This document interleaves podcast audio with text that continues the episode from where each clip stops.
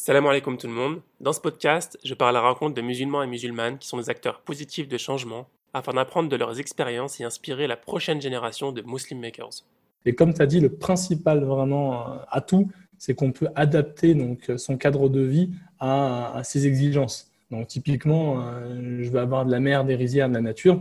Euh, c'est des critères que, que, que j'ai moi, du moins des beaux paysages et la mer. Et ben moi, j'ai les beaux paysages et la mer. Donc, je peux aller marcher dans les rizières, aller faire un coup de surf, nager un peu, euh, revenir. Donc, ça, c'est important. Et donc, du coup, tu peux vraiment choisir ce que tu veux. Dans cet épisode, j'ai le plaisir d'accueillir Aziz Erim, nomade digital et entrepreneur dans la sécurité informatique. Dans notre échange, Aziz nous fait son retour d'expérience sur sa vie de nomade digital et nous parle des avantages et inconvénients de ce mode de vie très particulier. Les personnes qui vont nous écouter vont se dire oui, c'est des cas à part, ils travaillent dans, dans de la tech. Tu n'es pas obligé de travailler dans la tech. Euh, tu peux être boulanger, tu peux être prof de sport, tu peux être prof d'anglais, tu peux faire des kebabs, tu peux faire des couscous. Tu rouvres un restaurant de couscous ici, ça cartonne à Kuala Lumpur, il y en a deux, trois, tout le monde va là-bas.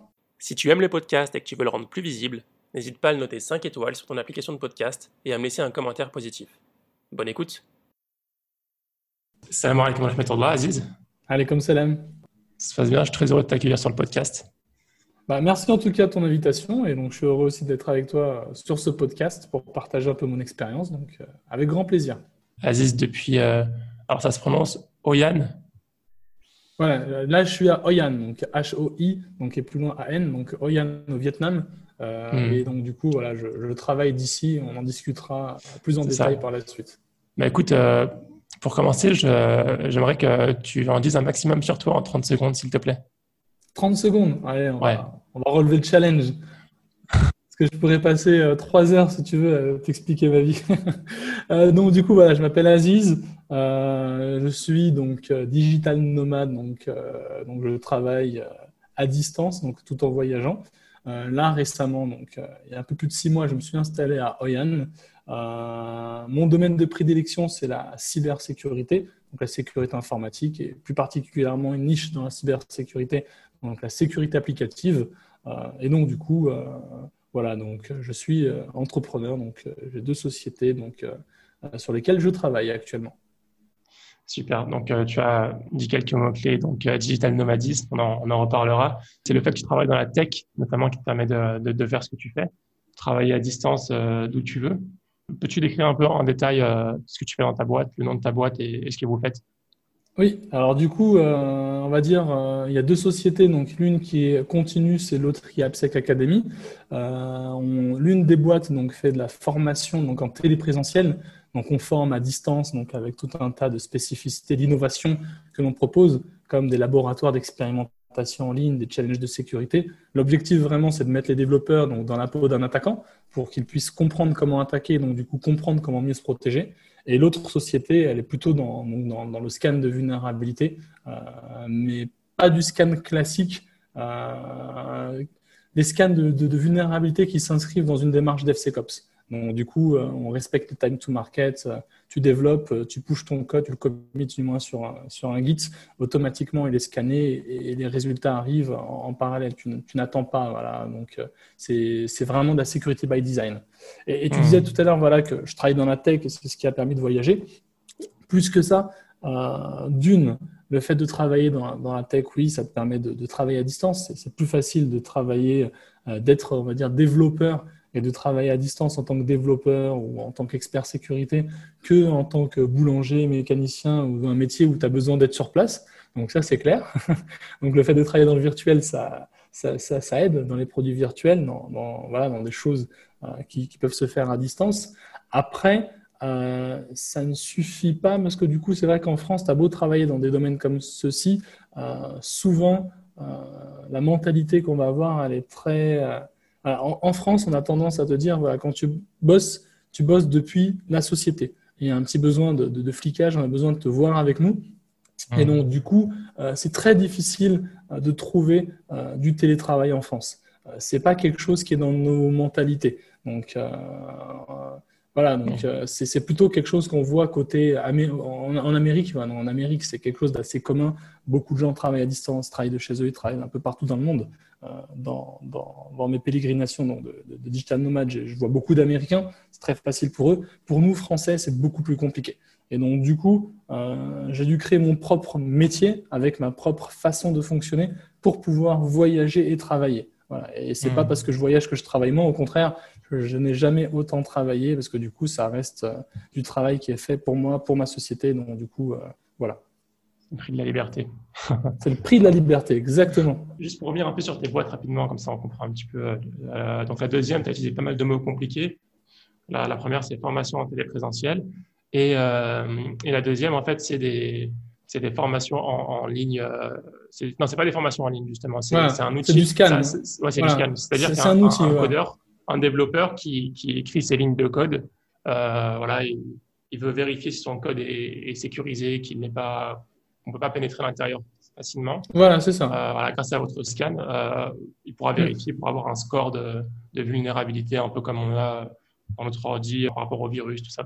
C'est vrai que j'ai dit des mots compliqués, hein, mais grosso modo, voilà, c'est un peu. Euh, on pourrait faire l'analogie avec un antivirus. Un antivirus, il, analyse la santé de votre ordinateur de, de, manière automatique. L'outil qu'on propose, il analyse le, la santé donc de, du, du, code de l'application que vous développez. Donc, si vous êtes développeur, euh, vous travaillez sur une application, euh, vous voulez vérifier si c'est sécurisé ou pas. Euh, si on peut l'attaquer ou pas. Et donc, du coup, vous passez ça dans notre moulinette. Elle va faire plusieurs types de scans. Elle va scanner le code, elle va scanner la manière dont le code tourne, elle va scanner les dépendances, etc. etc.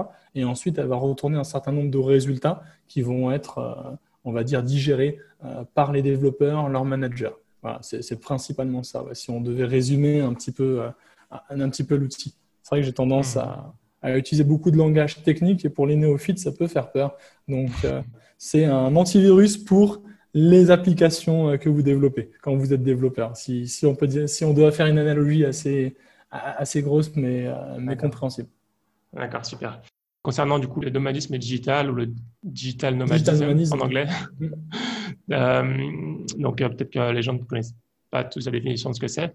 Donc mm. rapidement de, de, de, ce que je sais moi, donc c'est le fait de pouvoir travailler d'où on veut.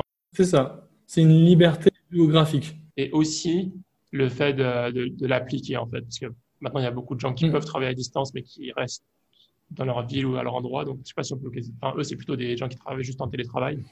Oui, après, voilà, on peut dire que c'est du télétravail, mais ça peut être aussi des digital nomades. Après, c'est vrai que ce, ce mot, hein, alors, c'est vrai que c'est pas un terme que, que j'aime beaucoup parce que du coup, euh, beaucoup se disent digital nomades, même les personnes qui vont potentiellement euh, voyager et, travailler sur un projet perso ou euh, s'amuser ou autre chose. Bref, tout le monde devient digital nomade. Ou bien un mec à Paris, il n'a pas obligé de Paris, ça fait. C'est ça. Digital nomade. Donc, on va dire que je suis quelqu'un qui peut travailler d'où il veut. Et donc, du coup, je l'applique comme tu dis. Et donc, j'en mmh. profite pour visiter, donc, découvrir donc d'autres d'autres pays.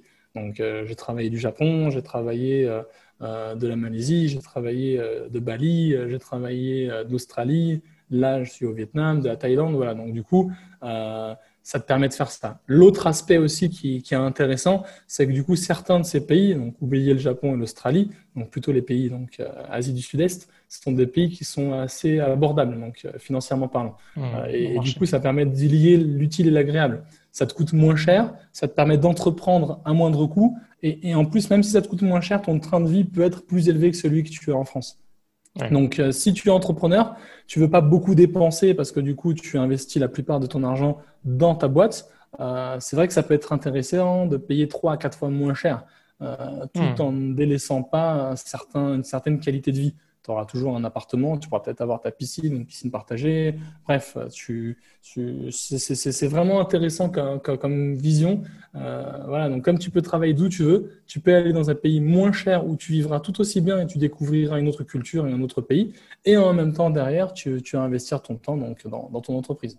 Et de plus en plus de personnes adoptent ce mode de vie et tu as pas mal de communautés qui se forment donc, euh, ou qui se sont formées depuis un certain temps, donc dans, dans, de gros hotspots, si on peut appeler ça, comme, comme Bali ou la Thaïlande par exemple. Donc en, à Bali ou en Thaïlande, tu as plein de coworking space, donc des espaces de travail partagés. Tu as, plein d'events, de meet-up euh, autour donc, du digital nomadisme, de l'entrepreneuriat. Et c'est très, très, très, très, très vivant. Quoi. Ça bouge beaucoup, beaucoup d'idées, euh, beaucoup de, contacts, beaucoup de liens, beaucoup de choses qui se créent. Moi, j'ai un, gros client que j'ai rencontré comme ça en Thaïlande. Hein. Donc, c'était un ami en Thaïlande. Il était comme moi, il travaillait à distance. Il a eu des, sa boîte marche bien. Et donc, du coup, il a, dû faire appel à moi et, au service de, notre société. Et, c'était cool. On, se connaît bien, on a avancé ensemble. D'ailleurs, c'était marrant parce que du coup, euh, euh, mon métier d'origine, on va dire, ça va, ça va, être le test d'intrusion, le pen testing. Donc, euh, tester des applications comme le ferait un pirate, mais de manière légale. Et, euh, et, donc, du coup, on peut dire que je suis un gentil hacker. Et je rencontrais donc quelqu'un qui avait l'air de faire la même chose que moi. Et en lui posant les questions, je me suis rendu compte que ouais, il y avait un autre, un autre hacker, un autre gentil hacker à côté de moi, juste à côté, dans un mmh. autre pays, à je ne sais pas combien de kilomètres de, de, là d'où je viens. Et, euh, et, donc, du coup, c'était assez marrant. Hein. C'était les mmh, deux seuls pirates. Euh, c'est ça, les, les rencontres. J'ai rencontré vraiment, vraiment des gens incroyables, aussi bien euh, des, des, gens qui bougeaient, des expats, on va appeler ça comme ça, que des locaux.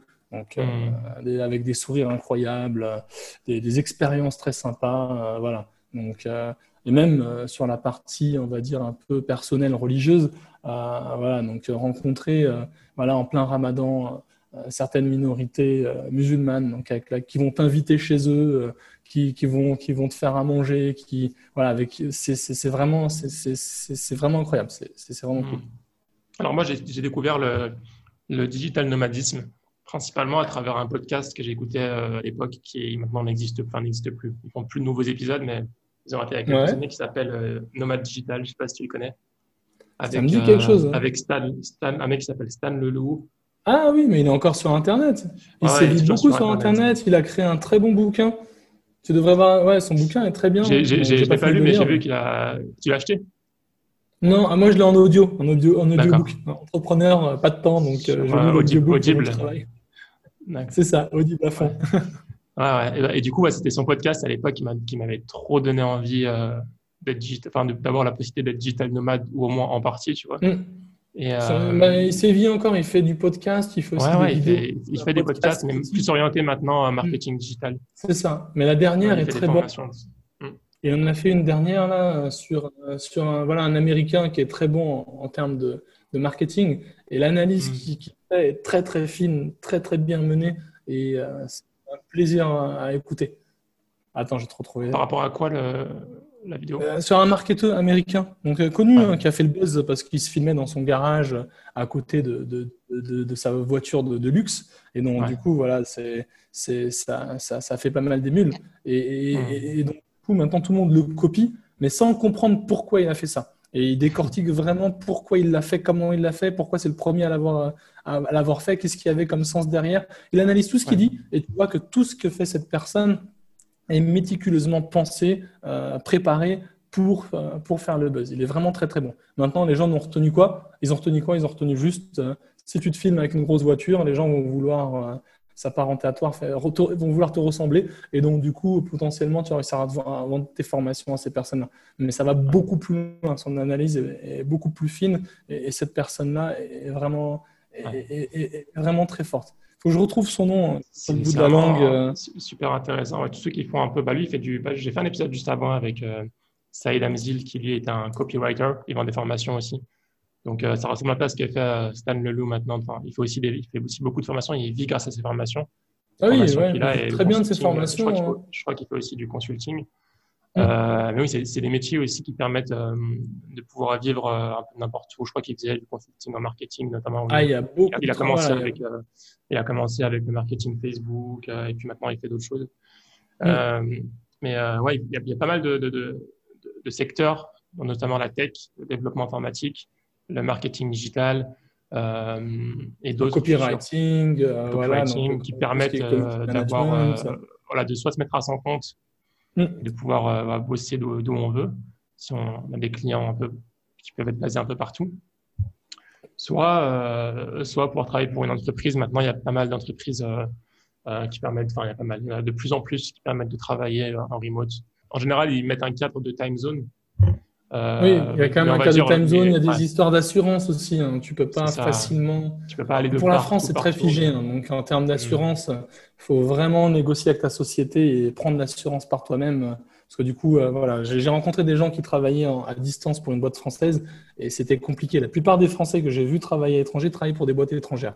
Donc, voilà, donc Irlande. moi, typiquement, la boîte, elle est, elle est, basée à Singapour.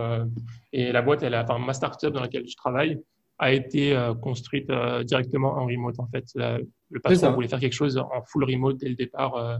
on, a, on, a, on a parfois accès à des coworking space, tout ça, et on se rencontre. Mais de base, c'est full remote, donc totalement totalement remote. Euh, on peut travailler d'où on veut, si je veux, si je vais au Vietnam dans n'importe quel pays. Et moi, moi à l'époque, ça, ça me faisait rêver quand j'écoutais euh, Stan Leloup. Et, et c'est ce qui m'a, dans, ma phase de, de, de, recherche de travail, je prenais, j'ai pris ça en compte en fait, parce que c'était, mm. c'était vraiment important, ça faisait vraiment rêver. Quand tu vois le mec, euh, voilà, ils sont, sont à Bali, ils sont, euh, je sais pas, ça. ils sont au moi, le nombre de vidéos que j'ai pu manger comme ça, on va dire. Après, il te présente que les bons côtés, hein. attention. Après, il y a beaucoup de mauvais côtés, c'est clair. Il y, a, beaucoup, je sais pas s'il y a beaucoup, mais il y a des mauvais côtés. Voilà, il y a l'aspect solitude quand tu es tout seul et que tu voyages. Moi, j'ai de la chance, je suis en famille, mais bon, il y a des personnes, ils voyagent seuls, ils ont du mal donc à, trouver du, à se fondre dans, ouais, voilà, à, à, se faire des amis et, et à, entrer dans, certaines communautés, surtout que la plupart sont anglophones, donc euh, il faut quand même assez bien parler anglais, sinon tu, tu peux avoir des difficultés aussi. Euh, derrière aussi, euh, l'aspect solitude, euh, si derrière tu as des problèmes de santé ou autre chose, ben, tous les pays ne se valent pas en termes de, de, soins. voilà, il y, a plein de choses. Tu, tu, tu, peux avoir un certain nombre de, de blues aussi, donc des choses vont te manquer. Donc, tu es loin de ta famille, tu es loin de tes, tes, tes, amis les plus proches. Il y, a, il y, a, des points négatifs, mais les points positifs, quand même, c'est que euh, tu, tu, tu, vis euh, dans un pays euh, euh, potentiellement paradisiaque, dans lequel tu, tu, peux aller une fois par an, là, tu es tout le temps. Le, simple fait d'acheter ta baguette de pain, c'est une aventure. Voilà, donc il y, a, y, y, a, beaucoup de côtés positifs aussi. Il faut faire le pour et le contre. Euh, alors là, c'est pas le moment de faire le pour et le contre parce que le contre va gagner avec le Covid parce que du coup, les, voilà, les frontières sont fermées. Si Quoique, si tu es dans un bon endroit, enfin, par exemple, tu es au Vietnam. Oui, quoique, c'est vrai. c'est vrai, que, c'est vrai que malgré que les frontières sont fermées, que du coup, voilà, ma famille peut me manquer, j'ai envie de rentrer de temps en temps, je peux pas. Euh, l'autre côté, c'est que je suis dans un pays qui gère très bien la situation. Bah, j'ai de la chance sur ce coup-là. Et euh, du coup, ben, j'ai pas envie de rentrer parce que je suis dans un pays qui gère très bien la situation. Voilà, mmh. je, j'aime bien la France, euh, voilà, c'est là où je suis né et ça reste euh, mon, pays d'origine, mais, mais, mais j'avoue que je suis quand même bien là où je suis. Et actuellement, avec tout ce qui se passe, la montée du Covid, euh, les gens qui font pas attention, qui portent pas de masque, je suis bien content d'être dans, un pays où voilà, les, le, peuple vietnamien est très discipliné. Hein. Ils portent les masques. Dès qu'il y a un ou deux cas de Covid, ils arrêtent tout, ils bloquent tout, ils font le nécessaire pour que ça s'arrête et ensuite ils redémarrent. Euh, donc j'ai bien de la chance d'être ici, c'est vrai. Euh, si, ça te va, j'aimerais bien qu'on fasse, on, a, on, a, cité un peu quelques points positifs et négatifs, mais faire un peu une liste un peu plus exhaustive de, de tous les points. Tu m'entends? Oui, oui, je t'entends. Vas-y, vas-y. Euh, j'aimerais, qu'on fasse une liste un peu plus exhaustive de, de, tout ce qui vient par la tête et à moi aussi, de tous les points positifs d'abord, puis ensuite euh, négatifs. Euh, oui, pourquoi pas. Du, fait de pouvoir euh, travailler en, en, télétravail, enfin d'être de, de, de, où on veut dans n'importe quel pays. Donc je te laisse commencer. Ouais, Je compléterai. Alors, point positif, comme je disais, donc découverte de nouvelles cultures. De voilà donc d'une de, population, de nouvelles natures, de nouveaux paysages. Euh, c'est pas les mêmes paysages. Hein. Typiquement, dans mon cas de figure, je, suis, au Vietnam, j'ai des belles rizières, euh, il fait beau tous les jours, euh, même un peu trop beau d'ailleurs, parce qu'il fait un peu trop chaud. Et, donc, du coup, j'ai des montagnes, j'ai la plage à côté. Là, le surf va reprendre, donc du coup, ça peut être un plaisir d'aller faire du surf entre midi et deux, si les vagues sont là, donc pour se détendre avant de reprendre le travail. Le, coût de la vie, certains pays euh, qui, qui, qui, qui, ont le vent en poupe sont, sont, sont pas chers, ou moins chers que, que, que mon pays d'origine, donc la France. Mmh. Donc, du coup, euh, ça permet de faire quelques économies. Ça, c'est vraiment bien. Donc, tu dis l'utile à l'agréable, tu économises, mais en tant qu'entrepreneur, ça fait quand même du bien de pouvoir avoir un peu de sous pour le réinvestir dans ta boîte. Donc, ça, c'est bien aussi. Euh, et puis, et puis après, euh, tu économises, enfin, si on peut donner plus de détails, techniquement, disons, je sais pas, entre 700 et 800 euros à Paris, tu vas avoir un petit studio. C'est ça. Qu'est-ce que tu et vas moi avoir, ici, euh, euh pour le même prix, voilà, euh, pour le même prix, on en avait discuté, mais voilà, j'ai une maison de plein pied avec piscine et un grand jardin. Donc, euh, proche de voilà, la plage. Y a, et ouais, je suis, je suis à côté de la plage, je suis, je suis à deux pas des rizières. Donc, quand je sors, je donne un coup de pédale, je suis dans les rizières. voilà, donc voilà, tout est à côté. C'est une petite bourgade, Yann. Hein. C'est pas, c'est pas Ho Chi Minh. Donc du coup, tout est à côté. Et derrière aussi, il y a, une vie d'expat. Hein. Donc, on retrouve tout ce, qu'on a, tout ce dont on a besoin en tant qu'expat. Hein. Euh, la nourriture, bon, ça manque, ça manque un bon petit couscous, un bon petit jetagine. J'ai pas, j'ai pas ça. Mais euh, voilà, des pizzas, des burgers, euh, de l'indien, voilà, tous ces trucs-là, on peut, on peut les retrouver ici. plus la nourriture locale qui est, qui est très très bonne. Derrière aussi, on va voir tout ce qui est sport et autres. Ça va être moins cher dans la plupart des cas euh, et donc, du coup, on va pouvoir faire de la boxe, euh, du foot, euh, tout un tas de choses. On jouait... Du coaching personnalisé. Ouais, du coaching personnalisé, ouais. On peut, on, peut, on peut avoir du coaching personnalisé pour un coût qui est, qui est faible. je veux dire, il, y a, il, y a, plein de personnes ici qui, qui ont un coach. et les coachs aussi, ça peut être des digital nomades, des gens qui vont travailler à distance. Moi, je connais des coachs qui voyagent et qui offrent leur service une fois qu'ils sont dans un pays. Et donc, du coup, certes, ils vont peut-être demander moins que ce qu'ils vont demander en, en France, mais euh, du coup, par rapport au coût de la vie, ici, ça va être très avantageux. Par rapport au coût de la vie, c'est très élevé pour, euh, pour les locaux. Mais euh, pour quelqu'un qui a un, salaire moyen en France, on va dire. Ouais, pour un salaire moyen en France, tu commences à faire des choses. Hein. Avec un salaire moyen en France, après, il faut, il faut voir aussi que certes, il y a plein de dépenses que tu vas pas avoir. Tu vas pas avoir l'assurance de la voiture, tu vas le loyer, donc du coup, il sera moins cher ou potentiellement, si tu es en Airbnb, ça va inclure tout. Ça va inclure euh, l'électricité, Internet, l'eau, euh, par exemple.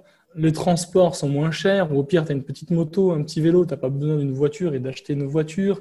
Euh, voilà, donc le mobile va être vraiment pas cher. C'est très peu cher d'avoir une carte SIM ici. on parle de quelque chose de type 3-4 euros pour avoir voilà, de limité sur de l'Internet. Donc, c'est c'est voilà, il y, a beaucoup beaucoup d'avantages. On se sent très très bien ici, on est bien accueilli, euh, voilà, on, vit bien.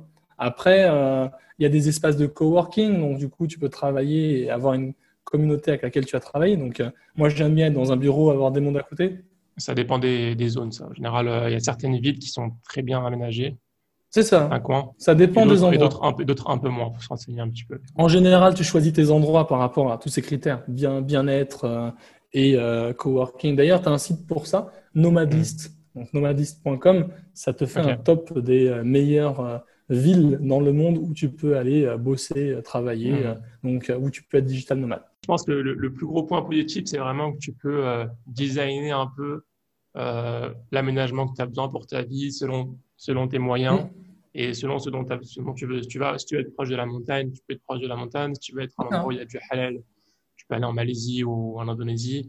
Euh, Exactement. Si tu veux, voilà, si tu veux avoir euh, la mer à côté, si tu veux avoir, euh, voilà, si tu veux être dans la nature complète, si tu veux pouvoir faire des randonnées, si tu veux pouvoir faire. Selon ce qui est intéressant pour toi, tu peux choisir un peu tes critères et, et choisir, ouais, sûrement, sûrement un coin qui existe. Quasiment sûr qu'il y a un mm. coin qui existe en Asie, surtout en Asie du Sud-Est où la vie n'est pas très chère, euh, où tu peux avoir euh, un peu l'ensemble de tous ces critères, en excluant bien sûr euh, tout ce qui est famille qui est éloignée, parfois le, ouais, voilà, certaines choses qu'on ne peut pas forcément avoir parce que c'est en France.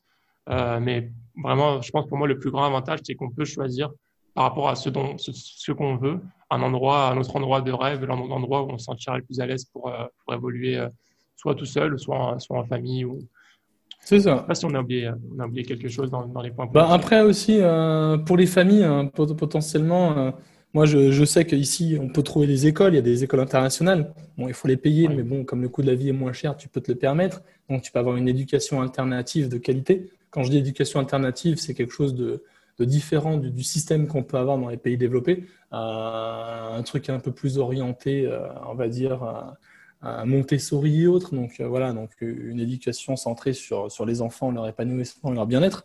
Donc tu trouves ça assez facilement aussi. Euh, et donc du coup, ça, ça, devient abordable, vu que tu, le coût de la vie est moins cher.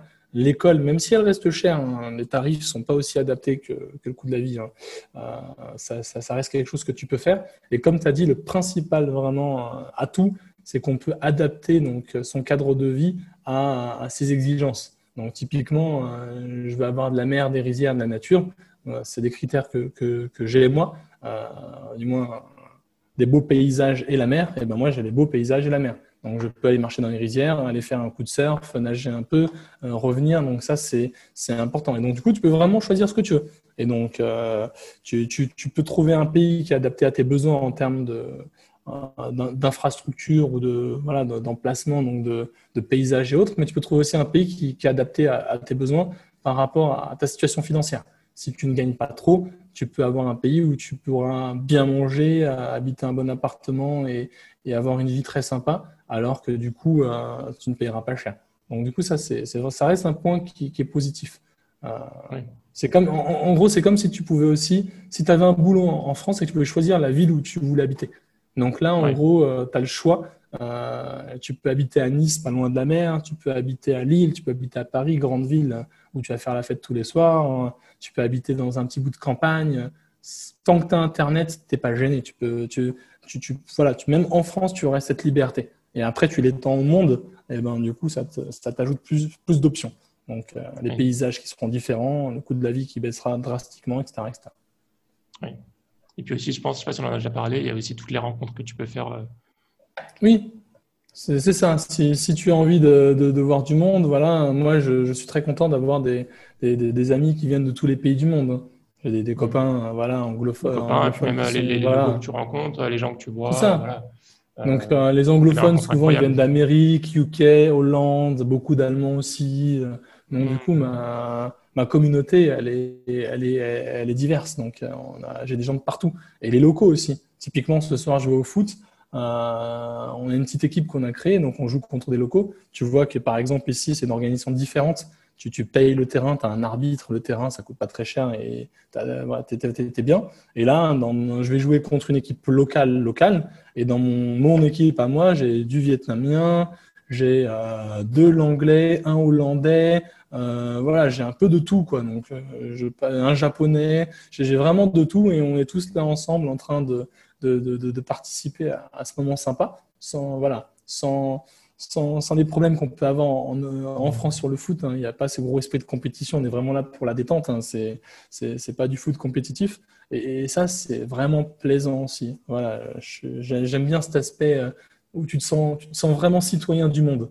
Et aussi ici, quand, on me demande qui je suis, euh, je suis français. Donc euh, ça, c'est important, c'est un truc dont, dont, on n'a pas parlé, mais, ça peut arriver euh, qu'ailleurs, notamment en Europe, on, voilà, on, parle de mes origines.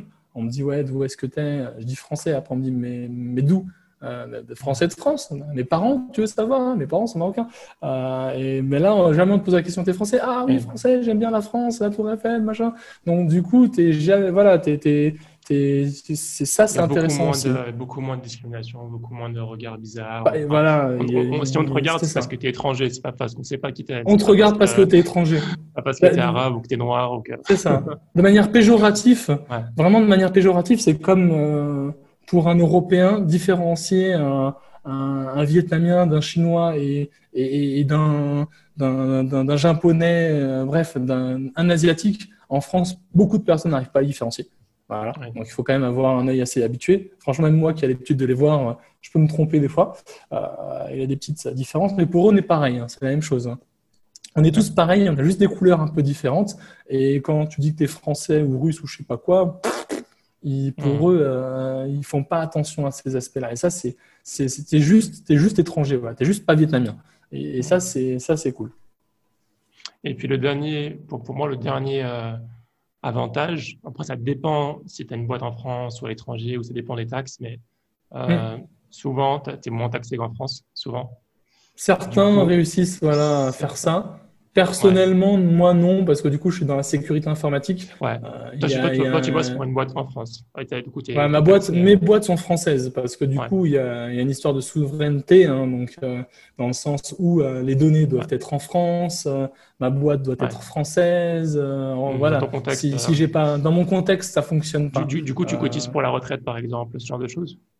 Voilà, je cotise pour la retraite. voilà, je paye mes beaucoup, beaucoup. Énormément. C'est ça, donc là, ça fait, ça fait très, très mal. En gros, en France, il y a, ça sera dans les points négatifs, hein, mais euh, Mais après, faut, voilà, certains diront, mais si t'es pas content, tu pars ailleurs, machin, etc. C'est pas l'objectif. C'est qu'en France, quand tu gagnes 10 000 euros, il t'en reste 3 4 000 maximum. Donc euh, voilà. Et moi, ceux que je rencontre, euh, ceux qui optimisent leurs frais ou ceux qui sont étrangers, euh, et dans certains cas, quand ils touchent 10 000, il en reste 9 à 10 000. Donc, Mais pour, tes, pour tes clients, pour tes clients à l'étranger notamment, tu pourras avoir une, des holdings, enfin, tu pourras avoir des, des boîtes setup à d'autres endroits. C'est ça, c'est que la, loi française est très compliquée. Hein. Il y a beaucoup de choses qui existent sur Internet beaucoup de choses qui sont fausses, beaucoup de, web entrepreneurs. Oui, allez à Malte et tout, vous allez voir, vous ne payez pas d'impôts, machin. Euh, mais faut oublier, hein, ils ont ils ont une connaissance des lois qui. Non, mais je veux, dire, euh, pour, toi, toi, si tu es à l'étranger et que tes clients sont à l'étranger, tu peux. Bah, justement, c'était un rapport avec ça, parce que c'est qu'en gros, en France, tu as trois cas de figure qui font que tu vas payer des impôts. Et donc, du coup, c'est soit tu as de l'immobilier en France, soit tu restes plus de X jours en France, donc à peu près six mois, soit euh, tes assets financiers sont français. Ça veut dire que tes clients sont majoritairement français. Tu peux avoir une boîte à l'étranger, comme tu dis, si tes clients sont étrangers. Malgré tout, regardez, il y a une boîte pour les clients français et une boîte pour les clients étrangers, c'est possible. Mais malgré, mais malgré tout, si tu fais ça, tu vas quand même payer euh, certains impôts en France parce que tu resteras citoyen français. si, tu veux, si tu veux ne pas payer d'impôts en France, il faut pas que tu mettes les pieds en France plus de, de, de six mois il, faut de, ouais, plus de six mois dans l'année. Il faut pas que tu aies d'immobilier. Donc, moi, j'ai une maison en France que je fais louer, donc à partir de là, c'est mort. Et il faut pas que tes assets financiers soient en France. Ça veut dire tes clients qui sont français, c'est mort. Pour l'immobilier, c'est séparé. Si par exemple, voilà, si tu payes les impôts que sur l'immobilier que tu as, tu payes pas les impôts. Mais je, crois, je crois que ça, te fait, ça fait de toi un citoyen français redevable des impôts, tout simplement. C'est une bah, condition. Je, bah, je, pense qu'il y a beaucoup d'expats, même à Singapour ici, qui ont des logements et ils payent les impôts que sur le logement, euh, enfin les revenus. il faut, il faut, moi, j'avais vu que c'est. Après, tu as des accords dans certains pays. Hein. as des, accords, certains pays te permettent de ne pas payer euh, double. Mais, mais quoi qu'il arrive, euh, c'est quelque chose de très compliqué. voilà, donc. Gérer, et, qu'il faut gérer. Et quand tu essayes d'optimiser, euh, c'est très dur d'optimiser. Une fois que tu as le pied dedans, c'est dur. Après, je t'avoue, euh, si derrière tu, n'as pas d'immobilier en France, si tu n'as rien là-bas, euh, si tu y retournes rarement juste pour voir la famille, les amis, dans ce cas de figure-là, oui, tu vas pouvoir te, passer des impôts. Et ce pas des petites économies. Hein. Moi, ceux que je connais, quand je dis qu'ils rentrent 10 000 et qu'il leur reste 10 000, c'est vraiment ça. Euh, tu as des pays très avantageux pour ça. Hong Kong est très avantageux. Hong Kong, euh, tu, tu as quasiment pas d'impôts et euh, tu peux mettre en frais ce que tu veux. Donc, tu peux mettre en frais ta moto, ton appartement, ta nourriture. Donc, du coup, tout ça, ça passe. tu vois, tu vois c'est ultra propice à, à, avoir plus d'argent sur son compte. Moi, je t'avoue, voilà, quand je rentre 10 000, j'ai un client, il me donne 10 000 euros parce qu'il a été content de ma prestation ou parce qu'il a fait une formation, je sais pas quoi. Ben, à la fin, ce qui me reste, moi, c'est 3 4 000. Quoi. Donc, euh, tu vois vite euh, ça passer. C'est le jeu, hein. euh, on fait avec, mais. de toute façon, dans, dans, ce cas de figure où tu payes, tu dois payer les impôts en France parce que tu, tu, es dans le cas de figure où tu dois en payer. de toute façon, tu les aurais, aurais touché la même chose que tu sois en France ou ici. c'est ça, exactement. Il, faut, considérer que tu restes en France. Quoi. Donc, pour le coup, pour le coup bah, imaginons que je sais pas, j'ai un salaire, un salaire random, je sais pas, 3 4 000 euros. Si tu touches 3 4 000 euros par mois net. Euh, dans un pays, dans un, en France, par exemple, si tu vas à Paris, ben, tout va quasiment partir dans. je vais peut-être vivre avec quasiment tout, mais réussir à mettre 500 euros de côté, ou je sais pas. C'est ça. Euh, alors, alors, que, alors que dans exactement un pays comme, Le, comme, les Vietnam ou la Malaisie, voilà, tu vas vivre tout frais compris pour 2000 euros et tu vas mettre de côté 1500 euros. C'est exactement ça. Hein. C'est l'histoire de ma vie. Hein. Donc, on, on, est, deux cadres. Donc, avec ma femme, on gagne relativement bien notre vie. On, avec la maison, les deux voitures, euh, la nounou, ça, ça coûte super cher. Hein. C'est ultra important, mais super cher. Bon, tu prends tous ces frais-là, l'assurance, comme je t'ai dit, etc. À la fin, il te reste peu d'argent. Euh, Tu as de mmh. quoi monter, quelques restos ciné, mais bon, c'est pas donné. Et ensuite, à la fin, il te reste rien. Donc, tu peux à peine ou pas économiser, malgré deux salaires de cadre. Hein. Euh, j'ai un... Oui j'ai un, un, ami qui a fait une, limite, il a fait une dépression à cause de ça. En fait, il avait un, Français, du coup, un, frère français qui, qui, qui, bossait en Malaisie, euh, euh, du coup, qui, avait sa boîte en France. Et du coup, qui était trop habitué à vivre à l'étranger. Donc, il a vécu dans plusieurs pays, dont la Malaisie. Et là-bas, voilà, c'est à peu près les mêmes coûts. C'est légèrement plus cher. Oui, c'est ça. Non, c'est à peu près les mêmes coûts. Hein. Il y a moyen que le Vietnam soit un peu plus cher, même. Ouais. tu vis, je sais pas, pour ma tu mets 1000 euros ou tu mets 800, tu mets 800 euros, tu as un as un 100 mètres carrés plus une piscine, enfin, tu as un appart, ah les condos, les condominiums avec une, enfin, je sais pas, une, un C'est ça. en, général, 800 euros, tu vas avoir un bon condo, 70 mètres carrés, de, de, pièces, un salon avec salle de sport en haut et, piscine sauna. Ouais. Ouais, ah, ils appellent ça condo en Asie du Sud-Est, donc euh, c'est des complexes en fait euh, qui, qui, voilà, qui, qui incluent euh, tous ces, toutes ces choses. Qui incluent un gardiennage et ces choses-là. Gardiennage, salle de sport, ce, genre de, le genre de choses que en France coûterait des, des milliers et des milliers d'euros, et encore ça existe même, ça existe même pas en France. Enfin, j'en ai jamais vu. C'est ça. Euh, et quand il a dû rentrer en France euh, à cause du travail pour un ou deux ans, il a fait une dépression. En fait. Il, payait, le loyer, euh, je sais pas, il payait 1500 euros de loyer. Il avait un appart comparé à ce qu'il avait, c'était pourri. en fait, en comparaison avec ce qu'il avait en Malaisie, il se sentait tellement perdant. À, la, à la fin, il arrivait à, mettre moins de côté. en plus, il supporte pas le froid, donc il y avait l'hiver qui chaque hiver. C'est ça. C'est que tu t'habitues à, à un certain luxe. Après, on a beaucoup d'avantages en France qu'on n'a pas dans d'autres pays. Je suis d'accord. On va avoir donc, la sécurité sociale. Euh, tu, appelles les pompiers d'ambulance, ils vont se déplacer gratuitement. Euh, on te laisse jamais crever de faim. Si tu n'as pas de sous, on te donne des aides, etc. On est un des derniers pays, on va dire, euh, socialistes au monde, donc économiquement parlant. et ça, c'est top. Par contre, c'est vrai que du coup, sur, cette, sur cette nouvelle ère, hein, on est aussi citoyen du monde. On voyage plus facilement, dans certains cas, on peut travailler depuis Internet. Et donc, ça peut être super sympa de pouvoir euh, changer. Je veux dire, je reviendrai en France ou je reviens de temps en temps. Euh, mais de temps en temps, j'ai aussi envie de changer. Et, quoi qu'il arrive, euh, il n'y a pas vraiment. Je, suis dans, je suis un peu dans. Comment dire Il n'y a pas vraiment de. Il n'y a rien qui définit ma situation. Je veux dire, je, je suis pas des. Je, je n'ai pas de nationalité ou j'ai pas de permis de séjour dans les pays où je vais régulièrement, tu y vas avec un permis de, de, six mois, un an, tu le renouvelles. Voilà. Euh, il n'y a pas de.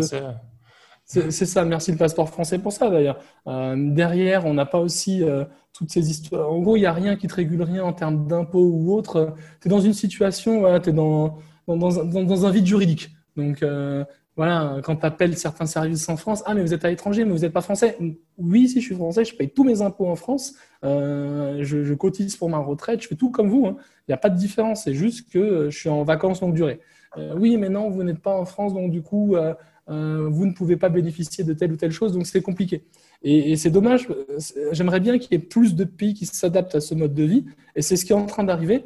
tu vois, par exemple, tu as l'Estonie qui sont qui, ont une e-citoyenneté, voilà, donc euh, mm. euh, pour te permettre, voilà, donc en tant que digital nomade, de, de, de développer l'économie estonienne. As, comment s'appelle cette île euh, oh Juste pour en parler un peu plus de, de ce visa-là, en fait, en Estonie, tu peux acheter un visa. Il s'appelle le e-visa, je sais pas combien il coûte, quelques centaines d'euros, je crois. Ouais, c'est pas grand-chose. Ça te permet surtout euh, d'avoir un IBAN euh, européen, de faire du business avec l'Europe et de développer ton activité. Parce que c'est vraiment un e-visa, c'est quelque chose qui est virtuel. Et donc, du coup, tu peux avoir une entreprise en Estonie, mais derrière, eux, ils développent leur économie fortement grâce à ça, parce qu'ils ont des, un taux, un, taux d'imposition qui est très avantageux, l'ouverture sur l'Europe et autres. Mais tu as des pays qui, sont, qui, font ça de manière beaucoup plus concrète. Les bar... je ne sais pas si tu appelles ça un pays, euh, mais les Barbades, par exemple, ils ont vraiment un, un visa digital nomade. Donc, tu as un visa qui dure un an, qui te permet de vivre là-bas en toute légalité, etc., en tant que digital nomade, avec une fiscalité adaptée, etc., etc. Et, donc, du coup, ça, c'est cool. Parce que quand tu es digital nomade, tu as le problème des visas. Ça, ça va être dans, les dans la partie négative. Euh, tu, tu, dois avoir aussi un visa en règle. Et souvent, les, la plupart des pays, c'est des visas euh, entre 3 et 6 mois. Alors, c'est facile, tu sors, tu reviens, c'est ce que font la plupart des gens. Euh, mais bon, certains moments, tu as envie de rester plus que trois mois. Et donc, du coup, euh, comme maintenant, moi, je reste plus de trois mois. Tu peux monter une succursale dans le pays. Enfin, tu peux toujours te débrouiller si tu veux rester un peu plus longtemps dans le pays en général. Ah oui, alors ça, c'est une chose. Quand un pays te plaît, tu peux monter une entreprise dans ce pays. C'est très facile. En, Thaïlande, ils ont des taux d'imposition qui sont juste magnifiques et, et, euh, aussi ils ont des Thaïlandais qui peuvent bien bosser pour pas très cher. Donc tu peux créer ta boîte. Moi, j'ai un ami qui a créé sa boîte là-bas. Euh, et donc, du coup, voilà, c'est pas mal. En gros, si tu n'as pas de boîte en France et si tes assets financiers ne sont pas en France, tu peux faire ça. Le Vietnam, pareil, euh, tu peux même monter une filiale. Donc euh, ici, en termes d'imposition, euh, tu as des facilités entre 5 et 9 ans sans imposition. Donc je parle d'impôt sur les sociétés. Donc du coup, c'est avantageux dans le domaine de l'IT. beaucoup de Français montent leur boîte ici, j'en connais quelques-uns, et ça marche bien. Il y a un bel écosystème, il y a même Ubisoft, il y a, il y a plein de grosses boîtes aussi qui s'installent ici. Un développeur, c'est entre 1000 et 1500 euros, expérimenté. Donc mmh. ça peut valoir le coup dans certains cas. Il y aura d'autres problèmes comme la possibilité de sortir l'argent vietnamien dans d'autres pays. C'est une monnaie qui est assez euh, locale, donc euh, c'est difficile de convertir des dongs en, en euros. Ça, C'est très protectionniste, hein. tu ne sors pas l'argent comme tu veux. Par contre, si tu vis ici, c'est la fête. Hein. On va dire comme ça. Euh, ça comme ça. voilà, donc je pense qu'on a, dans les années qui vont arriver, bon, à part avec le Covid qui a ralenti tout, on va avoir un shift. On va avoir beaucoup de, de, métiers qui vont se faire à distance. Et, on va aussi avoir beaucoup euh, euh, de, facilité à travailler à distance. Et quel que soit son travail, imaginons que vous êtes en train d'écouter le podcast et vous dites Ouais, mais ça ne s'applique pas à moi, euh, je suis prof de sport. Le nombre de profs de sport que je vois ici, c'est juste hallucinant. Hein. Ils sont tous coachs ou mmh. profs dans une école, ça marche très très bien. par exemple, les anglophones, si tu es native speaker. ton prof de surf, à tous les coups, c'est un, Exactement, mon prof de surf, à tous les coups, de Biarritz, euh, et voilà, il est venu ici et il donne des coups de surf, euh, des, cours de surf aux expats. Hein. C'est très commun. Euh, les profs d'anglais, c'est juste des anglophones, donc des native teachers, des native speakers, pardon. Donc ils ont besoin de quelqu'un qui parle anglais parce que la meilleure méthode de parler anglais, c'est d'être immergé dans, ouais, de faire une immersion, pardon, dans, dans, dans, dans, un truc qui est dans, dans, une structure où tout le monde parle anglais et te répond en anglais. Mes enfants font ça. Donc, du coup, euh, en un mois, ma fille s'est mise, à, parler anglais et à comprendre l'anglais. Et donc, ce qu'ils veulent, c'est juste des native speakers. Si tu parles très bien anglais, si tu es bilingue, tu peux te retrouver avec un très très bon salaire ici. Ici, euh, j'ai halluciné sur le salaire des, profs d'anglais. Un mois, c'est à peu près 2000 euros. 2000 euros pour un pays comme ça. même en France, ou... pas. École française, n'importe laquelle. Parce qu'une école française, hein, ça coûte à peu près 5-6 000 euros l'année. Donc, euh, du coup, ils ont des moyens. Hein. Je veux dire, une école internationale, je dis française, mais l'école internationale, c'est 5-6 000 euros l'année. Ils ont les moyens. Donc, euh, ils peuvent recruter de très bons professeurs et euh, donner de très bons salaires. Ça marche très bien. beaucoup de gens vont nous écouter et se dire, moi, je fais juste ça. Ouais. Puis, euh, ceux qui travaillent dans, tout ce qui est euh, tout ce qui est boulangerie, cuisine française, ça marche, même cuisine ah, Même dans hein. des pays, tu vas au Japon, T'es boulanger, tu cartonnes. Ils adorent la bouffe française. Euh, il y a des boulangers qui ont, qui ont fait fortune. En Asie, tu as souvent des Français qui, qui, qui, vont ouvrir une pâtisserie mmh. euh, ou une boulangerie. Et, donc, tout le monde va aller acheter. Ils aiment tellement la, bouffe française qu'ils font, ils font des, fausses, des fausses boulangeries françaises avec des fautes d'orthographe. Exactement. Ils adorent. a plein de trucs de la bouffe française. Alors, si tu as de la vraie bouffe française, ils sont, comme des Ils aiment bien les mots un peu sexy en français des trucs un peu romantiques, sexy. Mais des fois, ça veut rien dire, des fois. Ça veut rien dire ou ça, pas, ça veut dire quelque chose de. Voilà. Et, au Japon, il y a beaucoup de ça. Au Japon, il y a plein de trucs comme ça. J'avais vu, euh, euh, c'était un institut de beauté avec un nom français. Euh, laisse tomber un truc qui voulait rien dire. Il y avait une faute d'orthographe et tout, mais ça faisait bien. Et donc, du coup, voilà, ils, ont bien aimé. Mais il y a, je veux dire, imaginons, tu fais un truc tout bête. Allons, tu fais du kebab et tu as monté ta structure en France. Si tu arrives à faire la même chose en Asie, tu cartonnes. Il n'y a pas de kebab ou très peu. Et les kebabs qu'on a en France sont les tacos, tout ce qui est très développé, ça marche. C'est un métier, on va dire, euh, on n'y pense pas. Je veux dire, j'ai juste peur que les gens se disent oui, mais ils sont digital nomades parce qu'ils travaillent. Voilà. Oui, moi, le problème, je suis arrivé en France, j'ai fait une indigestion, j'en mangeais tous les jours. Mais, mais bon, passons ça. Mais, mais les personnes qui vont nous écouter vont se dire oui, c'est des cas à part, ils travaillent dans, dans de la tech. Tu n'es pas obligé de travailler dans la tech. Euh, tu peux être boulanger, tu peux être prof de sport, tu peux être prof d'anglais, tu peux faire des kebabs, tu peux faire des couscous. Tu rouvres un restaurant de couscous ici, ça cartonne à Kuala mmh. Lumpur, il y en a deux, trois, tout le monde va là-bas. Tu, euh, maintenant, même certains D'ailleurs, il n'y a, pas beaucoup de bouffe. Euh, il y a souvent de la bouffe syrienne, libanaise. C'est ça. Il n'y a pas beaucoup de bouffe marocaine. Il n'y a pas beaucoup de marocains, algériens. Algériens, il y en a quasiment ah, pas. Il y, en a très peu. Il y en a, il y en a quelques-uns à Kuala Lumpur que j'avais vu. Euh, Thaïlande, peut-être, en a un ou deux. Euh, j'en avais trouvé un, mais c'était le seul en Amérique latine, euh, parce que là-bas, il y a vraiment très peu, on est très peu représenté. Hmm. Et, et, du coup, ouais, ça peut manquer, mais c'est pas que ça peut manquer, c'est que les gens aiment ça.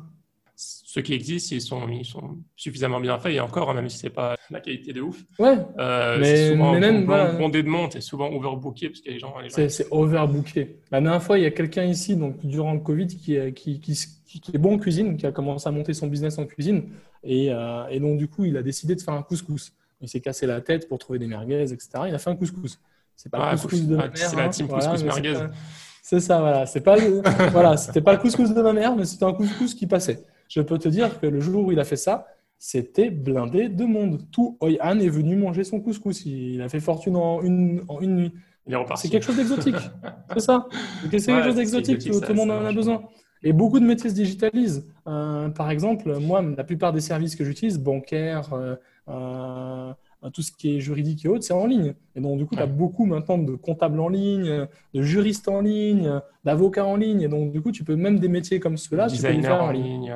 Designer en ligne. Il y, a énormément de, de métiers qu'on peut maintenant faire en ligne. Et c'est très facile de se réorienter. Ma femme n'était pas du tout dedans.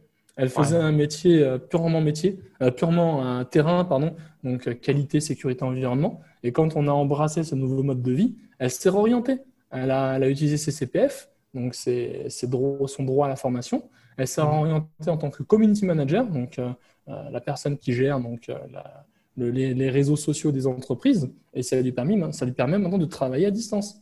donc mmh. il, faut, il, faut, il, faut, il faut éviter les pensées limitantes, se dire c'est pas pour moi.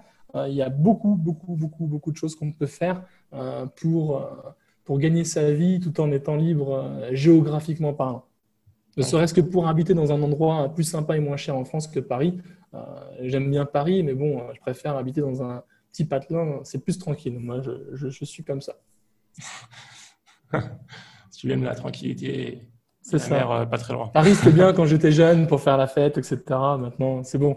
Je, suis trop vieux pour ces bêtises. on a parlé beaucoup des points positifs. Maintenant, les, points négatifs. Ah, les points négatifs, euh, ben, l'accès aux soins, même s'ils ont de très bons soins dans la plupart des pays. Voilà, avoir de meilleurs soins qu'en France. Le prix c'est le prix. Voilà. Moi, je suis allé euh, ramener ma fille donc, aux urgences au Japon pour. alors, heureusement, on a des assurances, etc.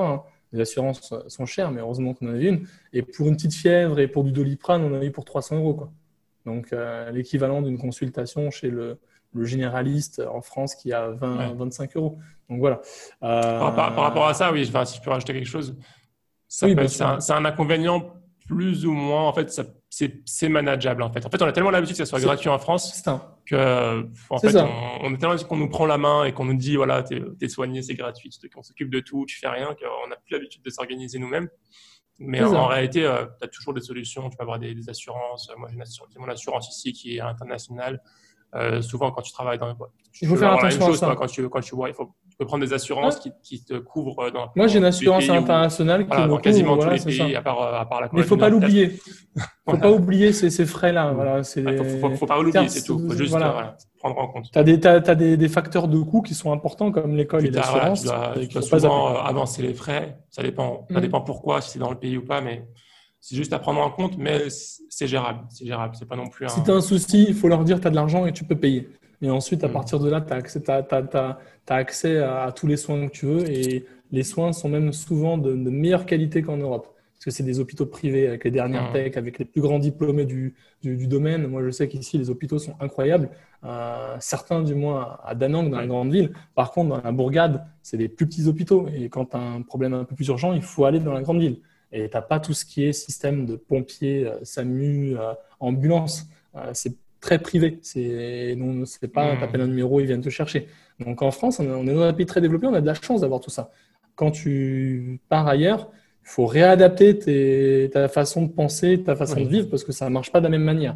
Donc il faut avoir une assurance. Mmh. Il n'y a pas de sécurité sociale. Euh, il faut peut-être que tu ailles toi-même euh, chez le docteur, donc euh, ils vont pas venir te chercher. c'est voilà, quand tu choisis un pays, en gros, choisis le bien. si tu es mmh. dans les steppes mongoles et que tu as un problème, ça va être compliqué. Euh, si tu es à Singapour ou moi au Vietnam, ça va être beaucoup plus simple. Donc, euh, et si tu es au Japon, tu vas payer une douille. Si tu es en Amérique, euh, la plupart des, assurances ne couvrent même pas l'Amérique, tellement que c'est cher. Mon assurance, par exemple, ne couvre pas l'Amérique. Elle couvre tout hmm. sauf l'Amérique. C'est trop cher l'Amérique. Donc ça, c'est un point négatif. Faire attention. c'est un, un, petit point négatif, c'est pas un gros point négatif. Après, la distance avec la famille, les amis, mais bon, si, je veux dire, avant j'étais à Lyon, ma famille était à Paris, ça reste toujours compliqué de monter tout le temps à Paris, etc. Tu fais ça une fois par mois, une fois tous les deux mois. Mmh. Euh, voilà, les amis, pareil, entre le boulot, euh, les enfants, etc., tu n'as pas tout le temps le temps de les voir.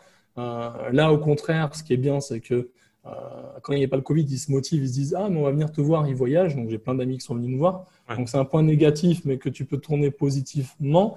après, quand tu es tout seul, tu, as plein de gens qui, souffrent de dépression parce qu'ils sont seuls, parce qu'ils ont, ils ont moins d'amis, mmh. parce qu'ils ont du mal à communiquer. Donc, ça, ça peut arriver. Il y a des gens qui s'ennuient voilà, donc euh, qui veulent embrasser ce, ce, cette mode, ce mode de vie qui les fait rêver mais qui s'ennuient. Euh, après, tu as quoi? Tu as peut-être d'autres idées en tête? Parce que c'est des mini points négatifs que je trouve. Oui, hein, c'est des points négatifs. Après, c'est associé à des conseils. Voilà. Enfin, pour une personne, si vraiment elle veut adopter ce, ce, mode de ça dépend si la personne veut adopter ce mode de vie temporairement ou sur le long terme. J'ai envie de dire, si une personne veut le faire pour le long terme, mm. euh, c'est compliqué si on n'est pas déjà, par exemple, si on n'est pas déjà marié. C'est ça. De trouver, de trouver sa moitié euh, à l'étranger. Ouais, par exemple, ça, ça, ça, arrive, hein, des belles histoires comme ça. Moi, j'ai un ami anglais qui a, qui a, fait ses études ou qui a commencé à travailler au Japon et qui s'est retrouvé, qui s'est marié avec une japonaise, euh, par exemple. Mais après, tu as aussi ceux qui galèrent. Ils, ils, ont du mal. À... Ça, ça dépend ouais, de, ce que tu fais, de ce que tu cherches, euh, de ton âge hmm. aussi. Il y a beaucoup de jeunes qui embrassent ce mode de vie. C'est un truc très millénial. Quand tu as, un âge plus avancé, euh, euh, c'est peut-être plus compliqué. Donc, tu as, moins de personnes avec qui tu, vas, voilà, tu vas pouvoir communiquer, où la plupart sont déjà en couple. Donc, je pense que si tu es célibataire, ça peut être compliqué. Mais bon, le, le contre coup, c'est que quand tu voyages seul, en vrai, tu n'es jamais seul. Tu rencontres toujours du monde et tu es toujours avec du monde. Euh, donc, euh, c'est un point négatif, mais c'est Il y a un avantage à, voyager un peu un seul, pas toute sa vie, mais une partie de sa vie, euh, quelques mois peut-être. C'est que ah souvent, bah, ça, permet de se découvrir, de, voilà, de, mm. de réfléchir sur soi-même, de, voilà, à, force de rencontres, voilà, on est un peu plus, peu plus caché et les moments où on se retrouve tout seul, ça permet vraiment de, réfléchir sur soi-même et ça permet d'évoluer sur, sur le plan personnel en général. Oui, il y a un travail sur soi, voilà, un épanouissement personnel que, que tu ne peux faire que quand tu es tout seul et quand tu es confronté à toi-même et que du coup, tu n'as pas tout le confort que tu peux avoir en France. Tu n'as pas ta famille, tu n'as pas tes amis, tu dois te débrouiller, tu dois te faire de nouveaux amis. Et donc, du coup, ça, ça te pousse à te connaître et aussi à, à, avoir confiance en toi. Et donc, du coup, si tu as confiance en toi, après, le reste, euh, tu arrives à, le gérer correctement. Quoi. Oui. Un point, négatif aussi, je dirais, si on n'est pas euh, entouré, et qu'on est très jeune, on peut très vite s'entourer de mauvaises fréquentations. Oui. Surtout si on va dans des endroits assez festifs, genre dire. Bali. je veux dire, si, tu es digital nomade à Pattaya, c'est mort pour toi. Voilà, c'est mort, c'est mort pour toi. direction, euh, tu pars dans la mauvaise direction. c'est ça. Faut, faut, ça avoir, euh, voilà. faut soit construire ou avoir de base une maturité assez, être accroché un minimum à son digne et faire attention un peu à qui on, qui on fréquente pas faire, pas faire n'importe hein. quoi. Euh, après, voilà. Il y a beaucoup de gens qui, voilà, qui se perdent à l'étranger. Qui, voilà, moi, j'en ai rencontré qui sont perdus. Je me, rappelle en Amérique latine, quelqu'un qui, qui, touchait son, euh, ses, aides euh, françaises et qui, du coup, bossait pas et passait ses journées à, à manger des champignons hallucinogènes, ou les cueillir les manger d'ailleurs.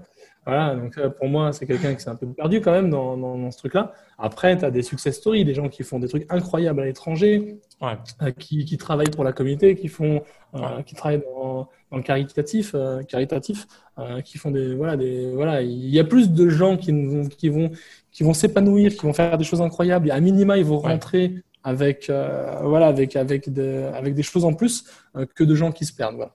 Mais bon, mmh. voilà, si tu veux digital nomade pour pour ne pas trop travailler et pour euh, aller dans des pays où tu fais la fête tous les jours, ça marche pas ensemble. Tu peux pas bosser, faire la fête tous les jours, euh, ça ça va pas ensemble. C'est pas c'est pas possible. Et là, tu, auras plus tendance à te perdre, sauf si tu montes la plus grosse boîte de Pattaya et que du coup, à ce moment-là, euh, peut-être que tu fais fortune là-dessus, mais bon, il faut il faut oublier. C'est c'est il faut faire. Et en même temps, je suis contre aussi ce type de voyageurs qui vont aller foutre, euh, on va dire, entre parenthèses, la, merde ailleurs et qui vont donner une mauvaise image de nous donc à l'étranger. Donc, euh, du coup, euh, C'est, je veux dire, ah, les Français. Je veux dire, en Australie, par exemple, ils, avaient ils ont toujours une très mauvaise image des Français. Ils détestent les Français. Pourquoi Parce que euh, c'est les premiers à voler des gens, à voler des gens, à voler dans les supermarchés, pardon. Et donc, du coup, ils n'avaient pas de barrière anti-vol là-bas dans, les magasins. C'était très safe. Et maintenant, ils en ont. Et, et voilà. Et, comment ils appellent ça le, le ah, ils, ont, ils ont un terme quand, les, quand tu voles en magasin. Euh, c'est du French quelque chose.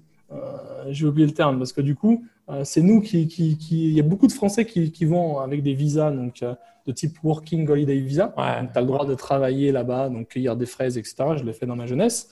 Euh, et, et, donc, du coup, tu peux aller là-bas, travailler, subvenir à tes besoins. Mais sauf qu'il y avait plein de Français qui allaient voler dans les magasins et qui subvenaient à leurs besoins d'une manière qui n'était pas bonne. et donc, du coup, ben, voilà, le French shopping, ils appellent ça, pardon. Le French shopping, c'est quand tu vas dans le magasin voler des choses. Et donc, ils nous aiment pas parce qu'il y a beaucoup de gens qui ont, foutu, qui, ont donné une mauvaise image de nous.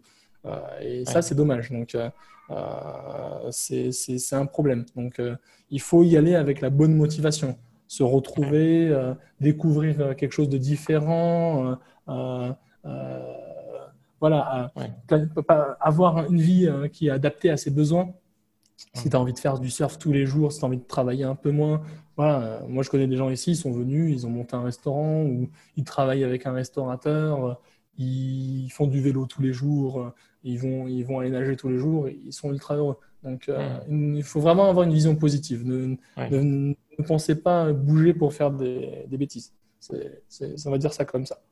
Aussi en termes de, de, de relations humaines, enfin d'entourage, euh, c'est un peu lié, mais euh, voilà, si on a l'habitude, par exemple, de, rencontrer les frères ou euh, des amis assez régulièrement mm. dans le week-end, tout ça, ça dépend, ça dépend d'où on est. Il y a des pays où il y a beaucoup de maghrébins, tout ça, on peut se reconstruire mm. en, network. Mais de manière générale, ça prend du temps. Déjà, si, c'est possible, ça prend du temps. Et c'est pas toujours le cas. Et souvent, voilà, on est beaucoup moins nombreux. C'est vraiment souvent. Ouais, mais ça dépend des pays où tu vas. Ouais.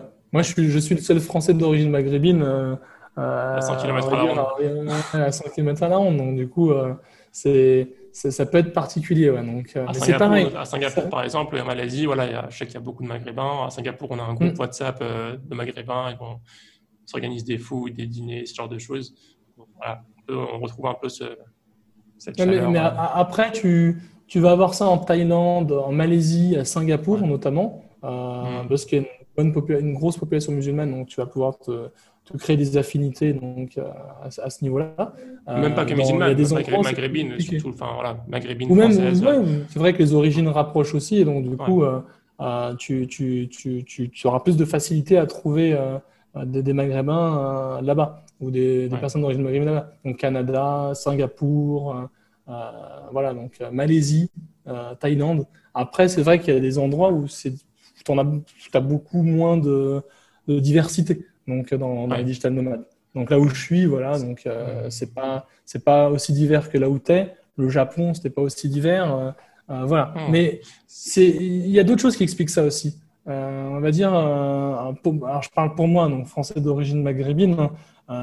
voyager comme ça, c'est pas quelque chose qu'on voit facilement on n'est pas ouvert à ce type de, de, vie. Euh, quand on grandit, euh, ne, serait-ce que sortir de la cité, c'est déjà quelque chose qu'on cherche à faire et qui est compliqué.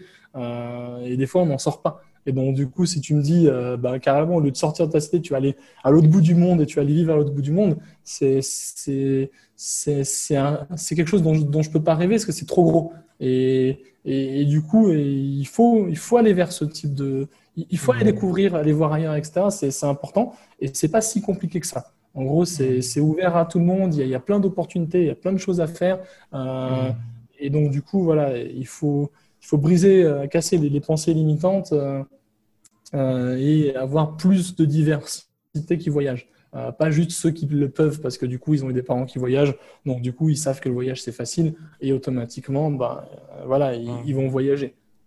En, tout cas, si on, s'il y a une chose que je pense qui est important d'avoir, c'est qu'il faut garder une vision en fait derrière. Il faut pas, quand, si, on veut faire ça, il faut qu'il y ait, il faut qu'il y ait une vision derrière. C'est pas juste je pars voilà, parce que je vais aller à la plage. parce que ça, ça va vite partir. au bout d'un mois, oui, la plage. Ça, sera, ça durera un mois. Ça aussi, après, ça puisse paraître. C'est ça. Au bout de quelques minima, À minima, il faut se dire si je pars, je pars, mais je vais, ça va me permettre de, de, réfléchir à ce que je veux faire par la suite. Voilà. Moi, je connais certains. Le minimum, voilà. Mm. C'est ça. Ils viennent, ils prennent leur temps, ils, voilà, ils, être, euh, essaient de se trouver, de, se mm. comprendre et de voir ce qui les intéresse. ça peut être beaucoup plus. Ça peut être beaucoup plus. Ça peut être euh, avancer plus vite dans sa carrière professionnelle. Ça peut être euh, voilà vivre dans un environnement anglophone. ça peut être chercher des opportunités. Si tu es boulanger, tu ouvres une boulangerie au Japon, tu vas cartonner. Moi, j'ai des Français que j'ai rencontrés. Ils ont ouvert une boîte de marketing à Ho Chi Minh. Ils, ont, ils connaissent tout Ho Chi Minh. Et donc, du coup, tous leurs clients sont là et hmm. ils cartonnent. Donc, euh, ça peut être aussi pour, euh, pour l'éducation de ses enfants. Peut-être qu'on n'a pas forcément envie d'éduquer ses enfants dans le contexte actuel qu'il y a en France. Exactement. Ça, c'est important. Hein, parce que, par exemple, dans mon cas de figure, j'aime beaucoup l'Asie du Sud-Est. Euh, hmm. voir tous les pays qui sont du, du, côté du côté Est parce que c'est très, très, très safe. C'est vraiment, vraiment très safe. Et donc, du coup, en tant que parent, euh, voilà, vivre dans un endroit qui est très safe, euh, qui, qui, qui, dans lequel on ne te regarde pas bizarrement, voilà, il n'y a pas de discrimination. Ouais, même ça craint pas, tu peux sortir. Ça craint pas, il n'y a pas de. Avec des billets accrochés sur toi, personne ne t'embêtera. C'est... Hmm. Et les enfants, là, on les a laissés, ils étaient euh, dans un café à côté en train de jouer, il y avait une animation tu pars, tu reviens, tu les retrouves. En France, euh, je ne ferai jamais ça. Je ne les laisserai pas quelque part sans surveillance. Mmh. Tu, perds tes enfants, tu les retrouves. Euh, en France, euh, tu as une chance sur deux de les retrouver. Ça peut, voilà, y y a, ici, alors certes, ça peut s'expliquer aussi parce que du coup, l'État est plus strict aussi avec, les, avec tous les, euh, voilà, pour toutes les personnes qui commettent des délits. Euh, mais, mais bon, c'est très, très, très, très safe. Et ça, c'est avantageux. Et l'école, pareil, euh, quand tu vas en école internationale, l'éducation que tes enfants ont est différente de celle que tu peux avoir à l'école française. Je pense il y, y, a beaucoup moins de compétition, c'est plus orienté à développement personnel de l'enfant. Euh, selon l'école.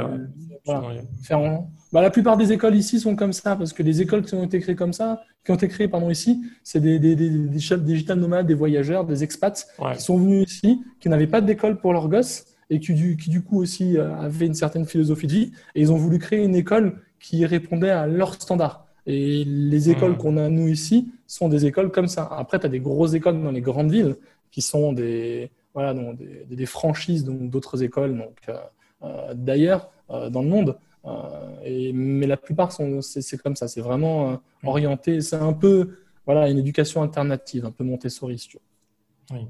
Et puis, je crois que j'ai oublié, j'ai oublié de parler de ça, je voulais le citer, mais pour, dans, dans, dans, le cas où on ne cotise pas les impôts en France, on ne cotise pas pour la retraite en France, un des inconvénients, mais qui pour moi n'est pas spécialement un inconvénient, c'est que voilà, on ne cotise pas pour la retraite, donc on, n'a pas on doit s'organiser pour, pour sa retraite. Si, on, tu as une retraite plus tard. si tu as une retraite plus tard, déjà, qui est pas, ce n'est pas garanti, qui est loin d'être qui pas gagné, ouais. et, euh, et, si tu comptes ne pas rentrer euh, en France, en tout cas, moi, je trouve que c'est, pour moi, ça a été euh, beaucoup plus positif que négatif. Enfin, c'est beaucoup plus positif que négatif, puisque dès le départ, moi, je m'organise, j'organise ma vie pour, voilà, pour préparer ma vie, Inch'Allah, dans, dans plusieurs dizaines d'années, sans avoir à compter sur, sur la retraite, le, le peu tu, tu mets de l'argent de côté. Alors, il y a cette optique-là. Non, il y a une vision très américaine de la chose. C'est euh, toute ta vie, tu prends des mini-retraites. Au lieu de travailler à fond euh, jusqu'au jour où tu es épuisé, fatigué, en mauvaise santé pour, euh, pour profiter de ta vie, ben, tu profites de ta vie tout le temps de manière, de, de, manière assez périodique. Donc, tu fais trois mois de retraite par an ou six mois de retraite par an ou découpé ou deux fois deux mois de retraite par an. Et donc, du coup, voilà, tu même le fait de, de travailler à distance, tu es en retraite plus ou moins. Donc, euh. il, y a, plusieurs méthodes. Enfin, moi, j'ai écouté pas mal de. D'ailleurs, je crois qu'il y en a écouté un sur le podcast La Martingale, où il parlait d'un concept, je ne sais plus comment ça s'appelait. Euh, ça, a un nom, je ne sais plus comment ça s'appelle, où euh, en gros, expliquait que c'est possible, voilà, si on organise bien son, ses rentrées d'argent, d'être à la retraite à partir de 40, 35, 40 ans, d'avoir mis suffisamment de côté si on limite vraiment ses dépenses à partir de 40 ans. Après, ça, c'est les oui. Ça, c'est l'extrême. Il y avait un reportage à la télé sur ça, mais c'est extrême. Ils avaient un, infirmier qui économisait tout. Il économisait tellement qu'il a perdu sa copine parce qu'il était radin, il dépensait rien. Et en gros, il avait calculé dans 5 ans. Donc, euh, il, aurait assez de sous pour vivre dans tel pays euh, euh, sans problème jusqu'à la fin de sa vie. Genre en comptant ses dépenses mensuelles, fois le nombre d'années, enfin, un délire comme ça. il, il, y en a qui le font. Pas en déduire, ouais. Ça marche bien quand tu as des super gros boulots. Quand tu as des, certains Américains ont voilà, des couples qui ont des très très très haut placés avec des très très gros salaires, travaillent 3-4 ans et après ils sont à la retraite dans, dans la plupart des pays. Même, même plus, même 10-15 ans, à 40 ans on va aller tranquille. Après, comme tu dis, il y a la, il y a la technique. Où tu ah, eux, c'était plutôt 33, 35. Ouais, ouais, ouais. C'est ça, 33, 35, c'était tôt. quoi. Après, tu as une mini-retraite. Et sinon, moi, j'ai vu aussi un, Américain, son concept était très bon aussi. Euh, c'était une agence publicitaire, je crois, qui avait pignon sur rue. Et tous les clients savaient que tous les deux ans, l'agence fermait pendant un an. Et donc, du coup, pendant un an, il allait se dorer la pilule, il faisait ses vacances, etc. Il revenait après, et ses clients revenaient, et ça recommençait. Et donc, du coup, il avait euh, deux ans de travail, un an de vacances. Deux ans de travail, un an de vacances. Et donc, du coup, lui, c'est pareil, il y a une retraite tous les c'est ce que j'aime bien avec le digital nomadisme, c'est que tu n'as pas besoin en fait, d'aller à ces extrêmes-là. Enfin, dans mon cas, quand, quand on voyage, euh, mm.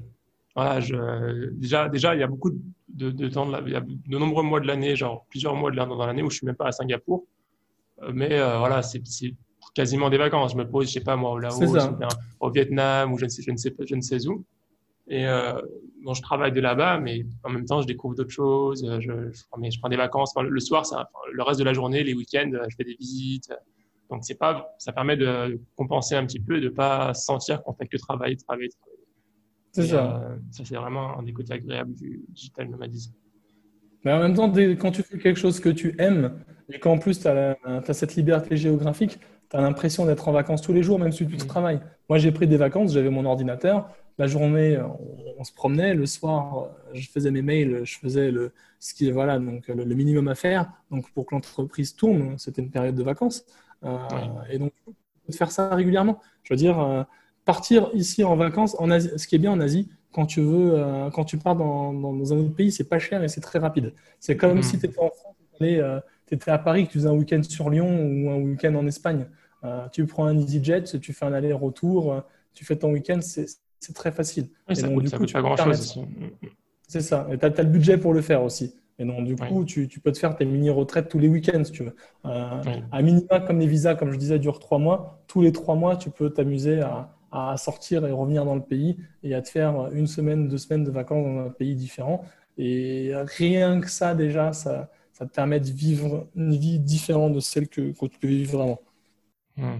Le but ici, c'est pas d'étaler un peu. Euh, tout, tout, ce qu'on peut faire, euh, enfin, notamment euh, toi et moi. Ouais. Mais c'est vraiment, c'est vraiment d'ouvrir le champ des possibles des auditeurs. Et ah, c'est ce que je dis, hein, c'est pour ça que j'essaie d'inclure tout le monde. Ce, concept. C'est pour ça qu'on insiste vraiment sur tous les points positifs, parce que moi, je pense qu'il n'y a pas, suffisant, pas suffisamment de personnes qui, qui connaissent ce concept, ou même ceux qui le connaissent doivent penser que c'est trop compliqué.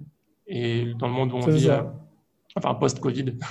Après, on n'a pas trouvé beaucoup de points négatifs. Hein. On a trouvé deux, trois pauvres petits points négatifs. Non, franchement, euh, franchement, les, gros points négatifs. en fait, les points négatifs, c'est pas vraiment des points négatifs, c'est qu'il faut être organisé. Il faut vraiment s'organiser pendant tout ce qu'on fait, savoir se être débrouillard et s'organiser. Et puis vraiment, le gros point négatif, c'est pour moi, c'est la, c'est la famille, quoi. La famille qui, les parents, mm. euh, euh, la, famille, aller voir la famille. En dehors de ça, mm, mm. de, mon, de mon côté, il n'y a, rien du tout. Hein. Si j'avais pas la famille, après, très souvent. Après, un point très important aussi, c'est pas fait pour tout le monde. Certaines personnes ne voient pas d'intérêt à le faire. Moi, j'en connais, ils disent, moi, je suis bien, euh, j'aime bien vivre au même endroit, euh, en France, sans bouger, etc. Soit, c'est bien. Après, chacun euh, est câblé de manière différente, a des besoins différents. Donc, du coup, mm. si, si, vraiment tu as envie de ça, c'est bien. Si tu n'as pas envie de ça, tu as, mille manières de te faire plaisir. Hein. Il y, a aussi un point négatif, un dernier qu'on n'a pas, qu pas parlé, non seulement la solitude, mais aussi l'habitude, quand, quand, on travaille au bureau, on a l'habitude de travailler avec des collègues. Et c'est pas forcément le, cas. Avec, le coworking, tu t'en sors. Avec le coworking, on peut avoir un semblant de rencontrer des gens, là. C'est ça. c'est pas la même chose que d'être euh, au bureau et de dire bonjour, au revoir. Tu pas des collègues qui vont te challenger euh, et avec qui tu vas pouvoir ensuite parler de ton travail, etc. Mais tu peux avoir des collègues qui vont aussi te demander ce que tu fais. Mais, encore une fois, mais encore une fois, ça, c'est à balancer avec la liberté qu'on a, totale liberté de prendre ses pauses, de faire sa prière comme on veut, de faire, euh, voilà, ça c'est tout s'équilibre euh, au final et c'est vraiment par rapport à ce dont, ce Chaque personne a des besoins différents et c'est vrai que personnellement, du moins nous, euh, on se retrouve bien dans ce mode de vie, expat, mmh. digital nomade. Et donc, du coup, certes, beaucoup de personnes pourront se retrouver là, mais d'autres se, se, retrouveront dans d'autres méthodes de vie. Moi, j'ai un très bon pote.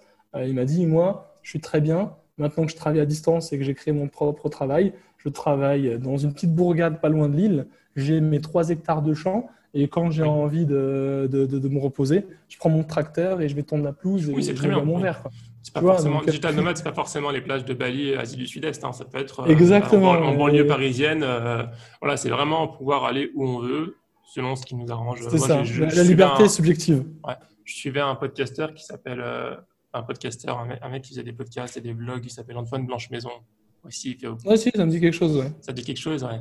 Et ben lui, au début, il a commencé en faisant plein de voyages de partout, euh, par-ci par-là, Malaisie, euh, Asie du Sud-Est, Sri Lanka, euh, Japon, tout ça. Et puis là, maintenant, voilà, après plusieurs années, il, en a, il s'est dit voilà, maintenant il veut retourner à Paris. Et il, est toujours, il peut toujours travailler d'où il veut, mais il s'est posé à Paris parce qu'il a, il a réappris à aimer Paris alors qu'avant il détestait. C'est ça. Et maintenant, il se retrouve bien à Paris. Clairement. Clairement, tu, tu, tu, redécouvres Paris. Hein. Je veux dire, si je retourne à Paris, je me dis, mince, j'ai loupé plein de choses. On a des, beaux bâtiments très anciens à regarder, à visiter, à voir. Il y a plein de choses que j'ai jamais fait. Moi, personnellement, je, suis né en région parisienne. Je suis jamais monté dans la Tour Eiffel. Donc, euh, bah, après, tu, tu, fais ça partout. Burj Khalifa, tu montes. Euh, la Tour à Tokyo, Tokyo Tower, tu montes. Et Tour Eiffel, tu fais pas. Tu fais merde, il y, a un bug. Donc, tu, peux Il y a moyen que tu t'ouvres à ton propre pays, que tu redécouvres ton propre pays en en, voyageant. Écoute, euh, Aziz, on a fait un peu euh, le, tour des questions concernant le digital nomadisme. On a pas mal travaillé dessus, mais euh, est-ce qu'on peut prendre juste quelques minutes pour nous décrire un peu ton, parcours? Parce qu'on est passé un peu rapidement sur ce que tu fais. oui, c'est vrai. J'ai tendance à beaucoup parler. Hein. comment tu es arrivé au digital nomadisme en quelques minutes? C'est ça. Bon, un parcours hein, rapidement. je faisais de la physique avant. Euh, bulle de l'an 2000, euh, voilà, donc on avait besoin de beaucoup de main-d'œuvre en informatique. Euh, ça tombe bien, pas trop de métiers en physique, donc du coup, je me dis pourquoi pas l'informatique. En plus, c'est un domaine qui me passionnait. le soir, je développais pour le plaisir. ensuite, du coup, l'informatique, je suis passé à tout un tas de domaines, de l'électronique, du système embarqué, tout un tas d'autres choses. Beaucoup de choses me plaisaient à l'époque, avec mon passif de d'ingénieur en physique. Et, donc, du coup, euh, à un moment, je me suis orienté en sécurité informatique euh, parce que, du coup, euh, c'était un nouveau domaine sur lequel je bossais le soir, notamment tout ce qui était reverse engineering, analyse de malware, avant de faire du test d'intrusion. J'ai décidé de reprendre mes études, donc six mois d'études, six mois de stage pour me réorienter dans le domaine. Et il y a plus de dix ans, voilà, donc j'ai commencé à travailler dans ce domaine-là. En général, ce que je dis, c'est que tous les 5-6 ans, je change de boulot. Euh, voire même plus, plutôt tous les 2-3 ans, en général, je change de boulot et, et même je change d'orientation. Euh, J'aime bien découvrir d'autres choses. Et euh, la sécurité informatique, c'est tellement vaste comme domaine que j'y suis resté très longtemps. J'y suis encore d'ailleurs. Et au lieu de changer de boulot, à un moment, ben, j'étais attiré par ce mode de vie digital nomadisme. Donc, j'ai décidé de changer de vie. Euh, j'avais envie de plus de liberté géographique, vu que je voyageais beaucoup avant, une à deux fois par an minima, un minima dans, des pays très éloignés, Amérique latine, euh, Asie, euh, Australie, etc. J'avais fait un tour du monde aussi avec ma femme, donc il y a dix ans. Donc le voyage, c'est vraiment quelque chose qui, était fait pour nous. Et même quand on a eu nos enfants, on a continué à, à Est-ce que tu appelles le tour du monde? Parce que moi, je me, je pose la question, sur le tour du monde, mais tour du monde, c'est quoi? Quelques Il y a dix ans, voilà. Non, un tour du monde, c'est en gros, tu, tu, fais le tour du globe. Quoi. Et donc, du coup, tu visites un certain nombre de pays pendant que tu fais le tour du globe. Donc, l'avion va dans un sens. T'as fait, fait, combien de euh, pays? Ah, c'était genre un truc tout compris? Non, non, c'était un truc. À l'époque, il y a 10 ans, tous, tous ces trucs-là n'existaient pas. Internet, il y avait à peine euh, des blogs dessus. On avait un des premiers blogs. Et d'ailleurs, euh, il marchait bien, mais on a perdu le nom de domaine. Donc, ça s'appelait Allo le Monde à l'époque.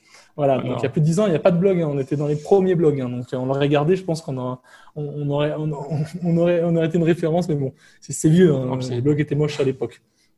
Et, du coup, quand on disait Tour du Monde, voilà, on a fait plusieurs pays, on restait 2-3 jours par ville, euh, on restait à, peu près un mois par, par pays. Euh, et du coup, voilà, on avait commencé avec, euh, avec Singapour, la Malaisie, la Thaïlande, le Vietnam l'Indonésie. C'est le tour de l'Asie du Sud-Est, là.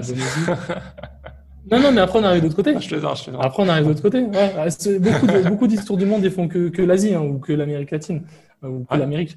Et ensuite, du coup, on a continué comme ça jusqu'à arriver en Australie, Nouvelle-Zélande. En gros, tu, continues. Et après, tu, tu passes de l'autre côté. Nouvelle-Zélande, tu peux aller d'où à partir de là? Ben, L'île de Pâques, par exemple, le Chili. voilà, Amérique du Sud, tu as accès depuis là-bas? Ouais. Ouais. Mais en gros, tu arrives directement, je crois, on arrive au Chili. Et donc, du coup, Chili, on a fait l'île de Pâques, on est revenu au Chili, on a fait l'Argentine, euh, on avait fait quoi encore? Le Pérou, la Bolivie. J'ai beaucoup aimé la Bolivie. Euh, voilà. Après, on n'avait pas fait l'Amérique du Nord parce que du coup, c'était onéreux et euh, on avait déjà vécu au Canada un petit peu. Donc, du coup, on l'avait zappé. Mais voilà, et ensuite, tu rentres en France. Donc, vraiment, tu prends un avion et tu, tu, tu, tu ne penses pas que la Terre est plate, donc comme les Earth Flatters là. Et donc, du coup, tu fais le tour. Et donc, euh, tu arrives en Asie, tu continues ton tour et tu arrives en Amérique latine et après tu arrives en France. Après, c'est vrai, tour du monde, souvent, dès que tu fais un voyage, une année sabbatique, on dit tour du monde alors que tu as vu trois pays des fois. Et souvent, on dit j'ai fait un pays, mais j'ai pas, pas fait de pays. Hein. C'est des pays qui m'ont fait. Des fois, ils ont fait un jour ou deux jours.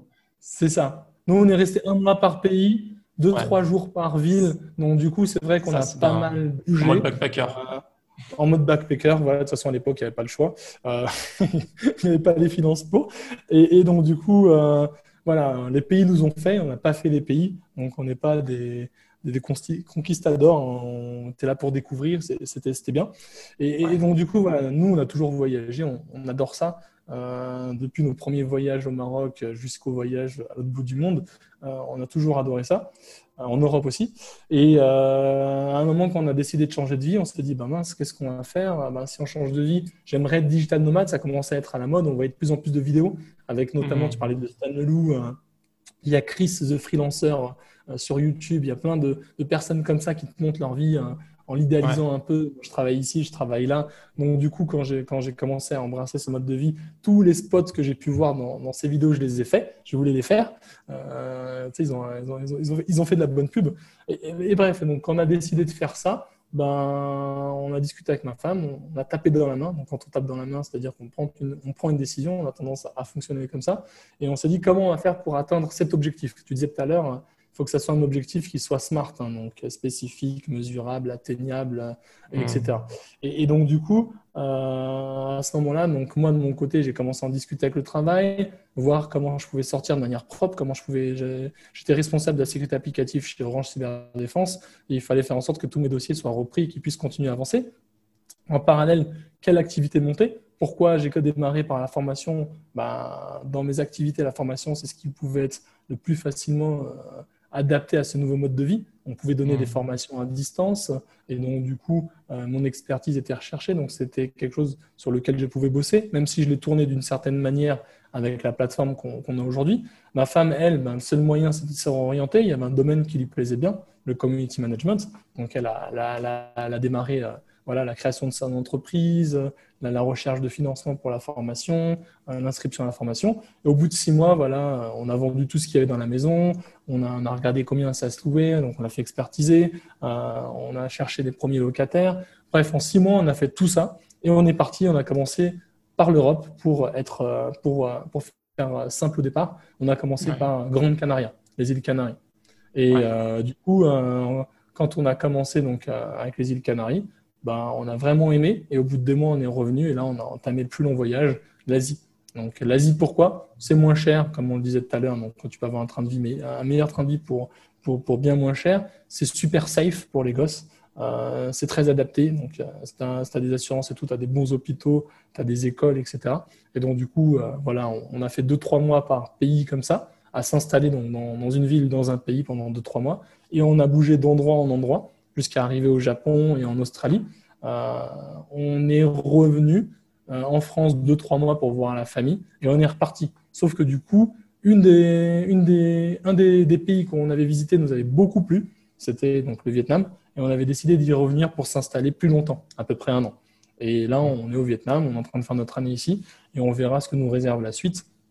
On a des milliards d'idées, mais on ne sait toujours pas. Ça peut être le Canada, ça peut être un petit patelin en France, euh, ça peut être la Malaisie. Euh, voilà, ça peut être beaucoup de choses, mais ouais, on parlait tout à l'heure des points négatifs, euh, ça me permet d'y repenser aussi. le décalage horaire est un point négatif quand tu travailles pour la France. En Australie, il y avait un très gros décalage horaire. Et typiquement en Australie, qui est un pays que j'aime beaucoup, où je me verrais bien vivre, je ne pourrais pas y vivre avec ma boîte française parce que le décalage il est trop important. 9 heures ou 10 heures de décalage dans certains cas et dans certains endroits, ça pique. Donc, euh, j'ai ouais. travaillé euh, le soir en décalage. C'est ça, je vivais la nuit. Donc, du coup, voilà, donc c'est c'est à prendre en compte, mais mais voilà, on, est bien dans ce mode de vie. Les enfants découvrent des choses incroyables. Nos, nos, nos filles, typiquement, quand, quand, on était en Australie, on avait on avait profité pour pour faire un road trip en camping-car. Euh, et donc, elles ont 4 et 6 ans. et elles me elle me pose des questions sur l'espace. Moi, c'était mon domaine à l'époque. Je voulais faire astrophysicien.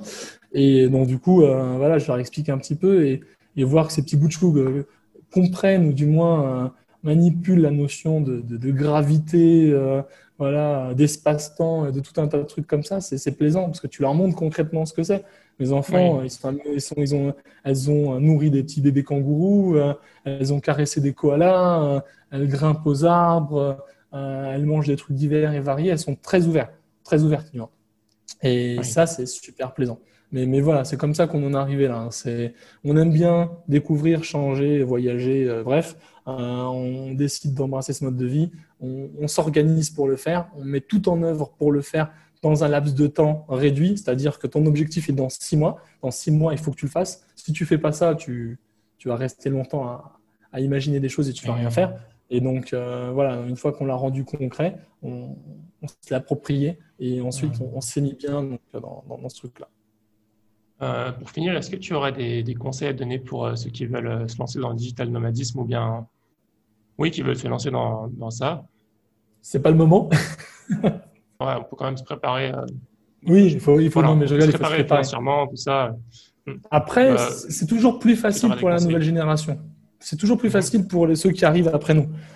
Parce que du coup, le, chemin, il a déjà été euh, parcouru par certaines personnes et donc du coup, autant avant... Oui, même, euh, même forcé par l'événement, j'ai envie de dire. C'est exactement. Bah, avant, par exemple, faire un tour du monde, c'était compliqué. Et euh, on a commencé à en faire. Moi, je à l'époque, nous, on cherchait nos infos sur le routard, etc. Maintenant, c'est super facile de faire un tour du monde. Tu as Digital Nomade, c'est super facile. Tu as des entreprises qui te trouvent euh, l'endroit où habiter, qui te donnent la carte SIM, qui vont te chercher euh, à l'aéroport, qui te donnent le coworking. Tu as des trucs déjà tout prêts. Et tu as toutes les informations dont tu as besoin sur Internet. Les entreprises aussi sont beaucoup plus ouvertes au travail à distance.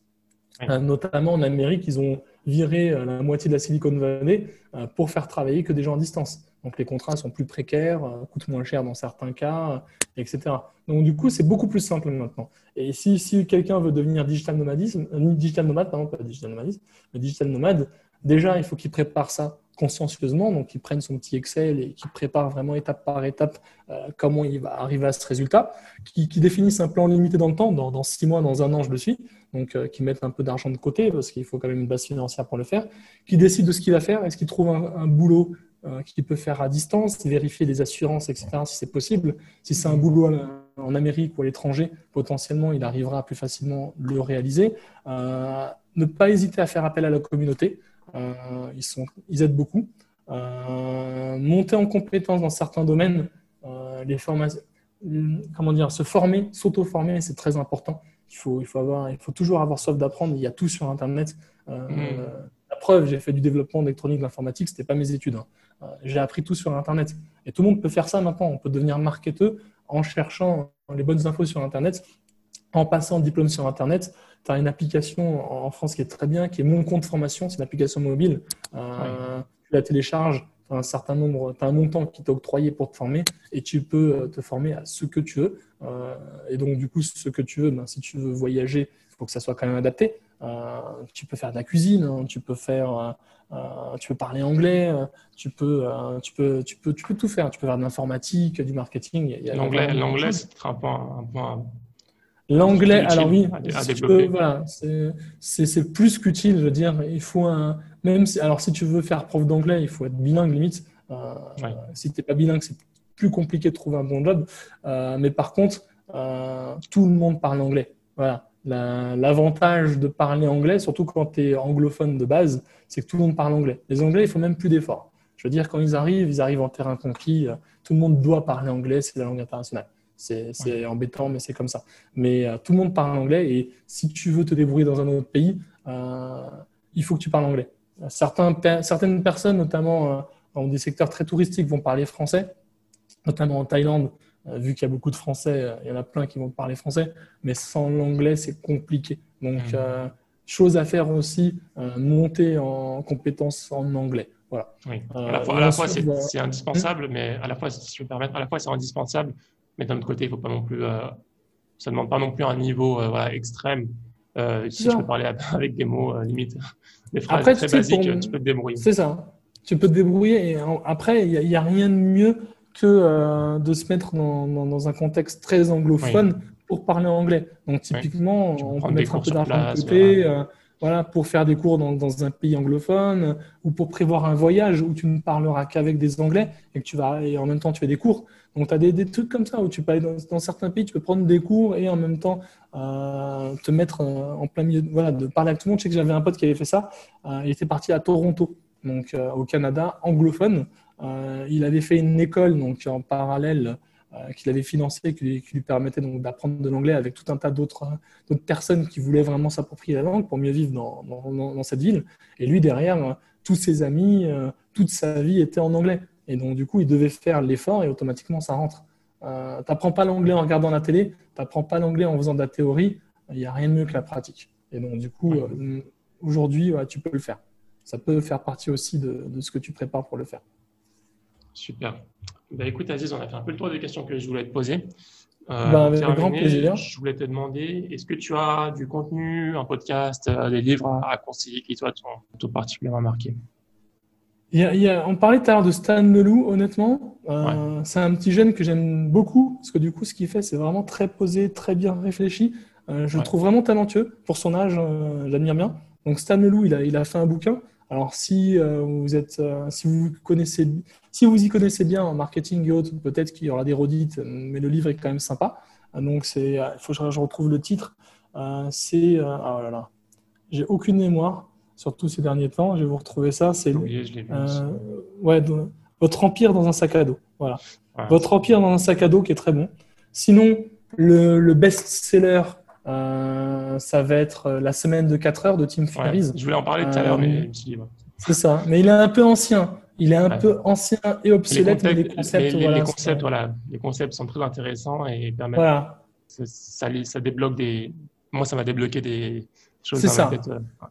Ça, ça, débloque exactement. La première fois que je l'ai lu, ça a débloqué des choses dans ma tête. Et c'était le livre que j'avais en chevet, que j'avais partout avec moi. Et donc, du coup, mmh. quand je le voyais, quand je voyais la pochette, automatiquement, j'imaginais mon nouveau mode de vie. Alors, certes, elle est loin de faire 4 heures ma semaine. Au contraire, elle fait beaucoup plus que, que, que, ce qu'elle faisait avant. Mais un truc important dans le livre, ce qu'il dit, c'est que quand euh, tu aimes ce que tu fais, tu n'as plus l'impression de travailler. Et c'est ce qui est vrai. J'aime vraiment ce que je fais, je le fais pour moi. Et la, deuxième chose, c'est que tu n'es pas obligé de travailler. Euh, Enfin, c'est un, un, mythe voilà, qu'il faut, qu'il faut prendre 35 heures pour travailler. Voilà. Tu peux te débrouiller avec, euh, avec beaucoup moins, selon tes moyens, selon ce que tu veux. C'est ça. On parle aussi des, concepts euh, des lois de, qu'on appelle ça, la 80.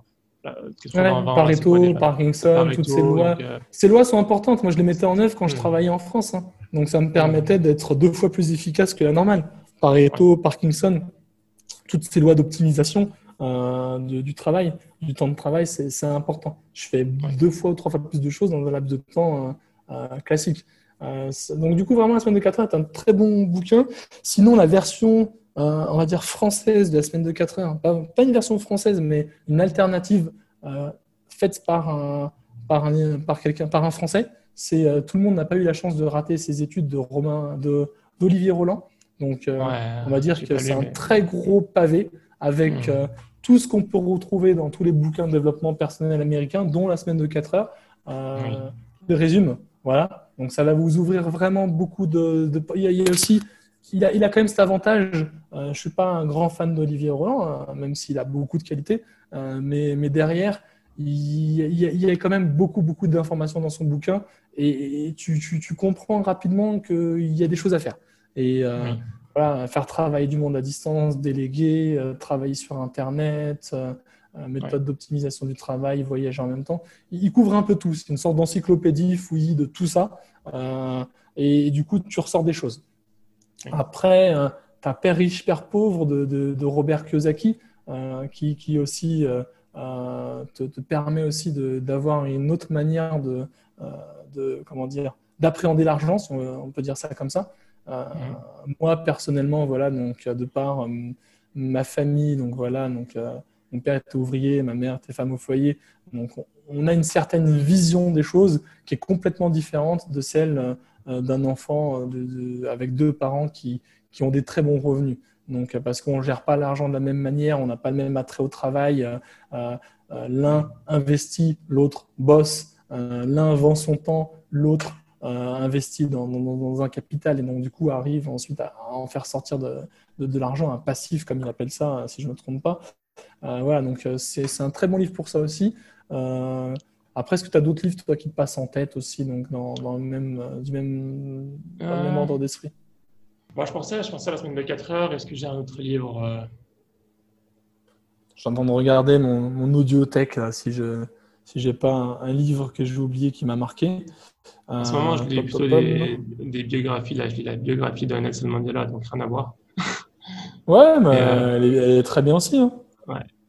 Mais sinon, dans, dans, dans, le domaine, dans le thème, ouais, je, je, recommande le podcast dont, je parlais tout à l'heure, qui s'appelle Nomade Digital euh, qui est très intéressant, qui, qui, est terminé depuis quelques années, mais qui est toujours euh, très intéressant à écouter.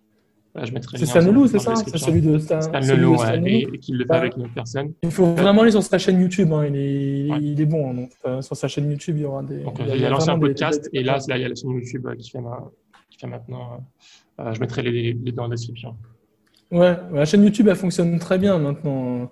Ils ont 361 000 abonnés, hein, 98 vidéos. Et à chaque fois, quand il fait une vidéo, c'est tu vois qu'il y a du travail derrière. Pour avoir fait des vidéos, le travail qu'il met dans ses vidéos à YouTube, c'est un travail monstre. Il doit passer un temps incroyable à les faire. Quoi. Mais, mais ça, ça, change des, ça change des marketeurs en ligne euh, qui, qui, vont te vendre du rêve euh, derrière, qui ne vont pas savoir placer trois mots ou, euh, qui voilà et que derrière tu vas suivre et tu vas acheter leur formation. derrière la question la question est vite répondue derrière. C'est ça, c'est ce que je cherchais comme phrase, c'est que la question est vite répondue, c'est exactement ça comme dirait l'autre. Donc voilà, donc il faut il faut pas s'inspirer de n'importe qui. Il y a vraiment des, des, des, des personnes qui s'y connaissent bien et qui sont des références sur le sujet, et d'autres qu'il ne faut pas suivre parce qu'ils disent que, de la, que n'importe quoi. Et, et, je me retiens encore. Euh, si un des auditeurs euh, a des questions, souhaite te contacter, où est-ce qu'on peut te contacter? Ou sur LinkedIn, chercher Aziz Erim. Voilà, donc Aziz e 2 r i m e Et donc, du coup, euh, je pense que c'est plus simple. facilement? Ouais, je pense. parce que Facebook, je ne vais pas accepter n'importe qui. Et LinkedIn, au moins, c'est quelqu'un. En plus, je suis spammé par tout le monde sur Facebook, donc comme tout le monde d'ailleurs. alors que LinkedIn, c'est plus, plus filtré. Et donc, du coup, si, tu m'approches de la bonne manière, je répondrai aussi de la bonne manière. Euh, voilà, si tu ne me vends pas quelque chose derrière. ça, ça, arrive, hein, quelqu'un qui arrive, tu connais pas. Bonjour, notre produit est très intéressant. Euh, quand est-ce qu'on peut s'appeler pour, euh, pour en discuter? Moi, je te connais pas, ton produit, on a rien à faire, donc on ne parle pas. mais si quelqu'un me dit oui, j'ai écouté ton podcast, si tu as une minute ou deux, j'aimerais te poser une ou deux questions j'ai du temps de dispo avec grand plaisir. Quoi. Vous, savez, vous savez ce que vous avez à faire, les auditeurs. C'est ça. Faites, faites les choses bien. depuis tout à l'heure, ce qu'on vous dit, c'est organisez-vous pour tout faire bien. Donc, euh, si vous faites tout bien, ben, vous pouvez même parler avec moi. Je, je, répondrai bien aussi. Donc, avec grand plaisir. Écoute, Aziz, c'était un grand plaisir de discuter avec toi pendant cette heure et demie, même plus. Ouais, merci. et désolé, c'était très verbeux. Non, non, c'était très bien. T'inquiète pas, c'était très bien. Je pense que les gens sauront en tirer. Euh, euh, la formation dont ils ont besoin et l'inspiration, euh, une, bonne, une bonne dose d'inspiration en tout cas. Avec grand plaisir. Donc, du coup, euh, ben, merci en tout cas pour cette interview. et hein. pour, pour les personnes qui, qui vont l'écouter, ben, bon courage à vous donc, dans, dans, dans, le choix de votre, de votre comment dire, parcours professionnel, soit digital nomade, si vous voulez rester tranquillement en France, si vous voulez ouvrir une entreprise, bref, beaucoup de, choses possibles et beaucoup de succès. sky is the limit. Allez, à bientôt, Inch'Allah. Salam alaikum. À bientôt. Alaikum salam. Merci d'avoir écouté cet épisode. J'espère qu'il t'a plu. Si c'est le cas, encore une fois, n'hésite surtout pas à le partager à ton entourage et aussi à mettre 5 étoiles sur iTunes si ce n'est pas déjà fait ou sur ton application de podcast. À dimanche prochain, Inch'Allah. Salam alaikum.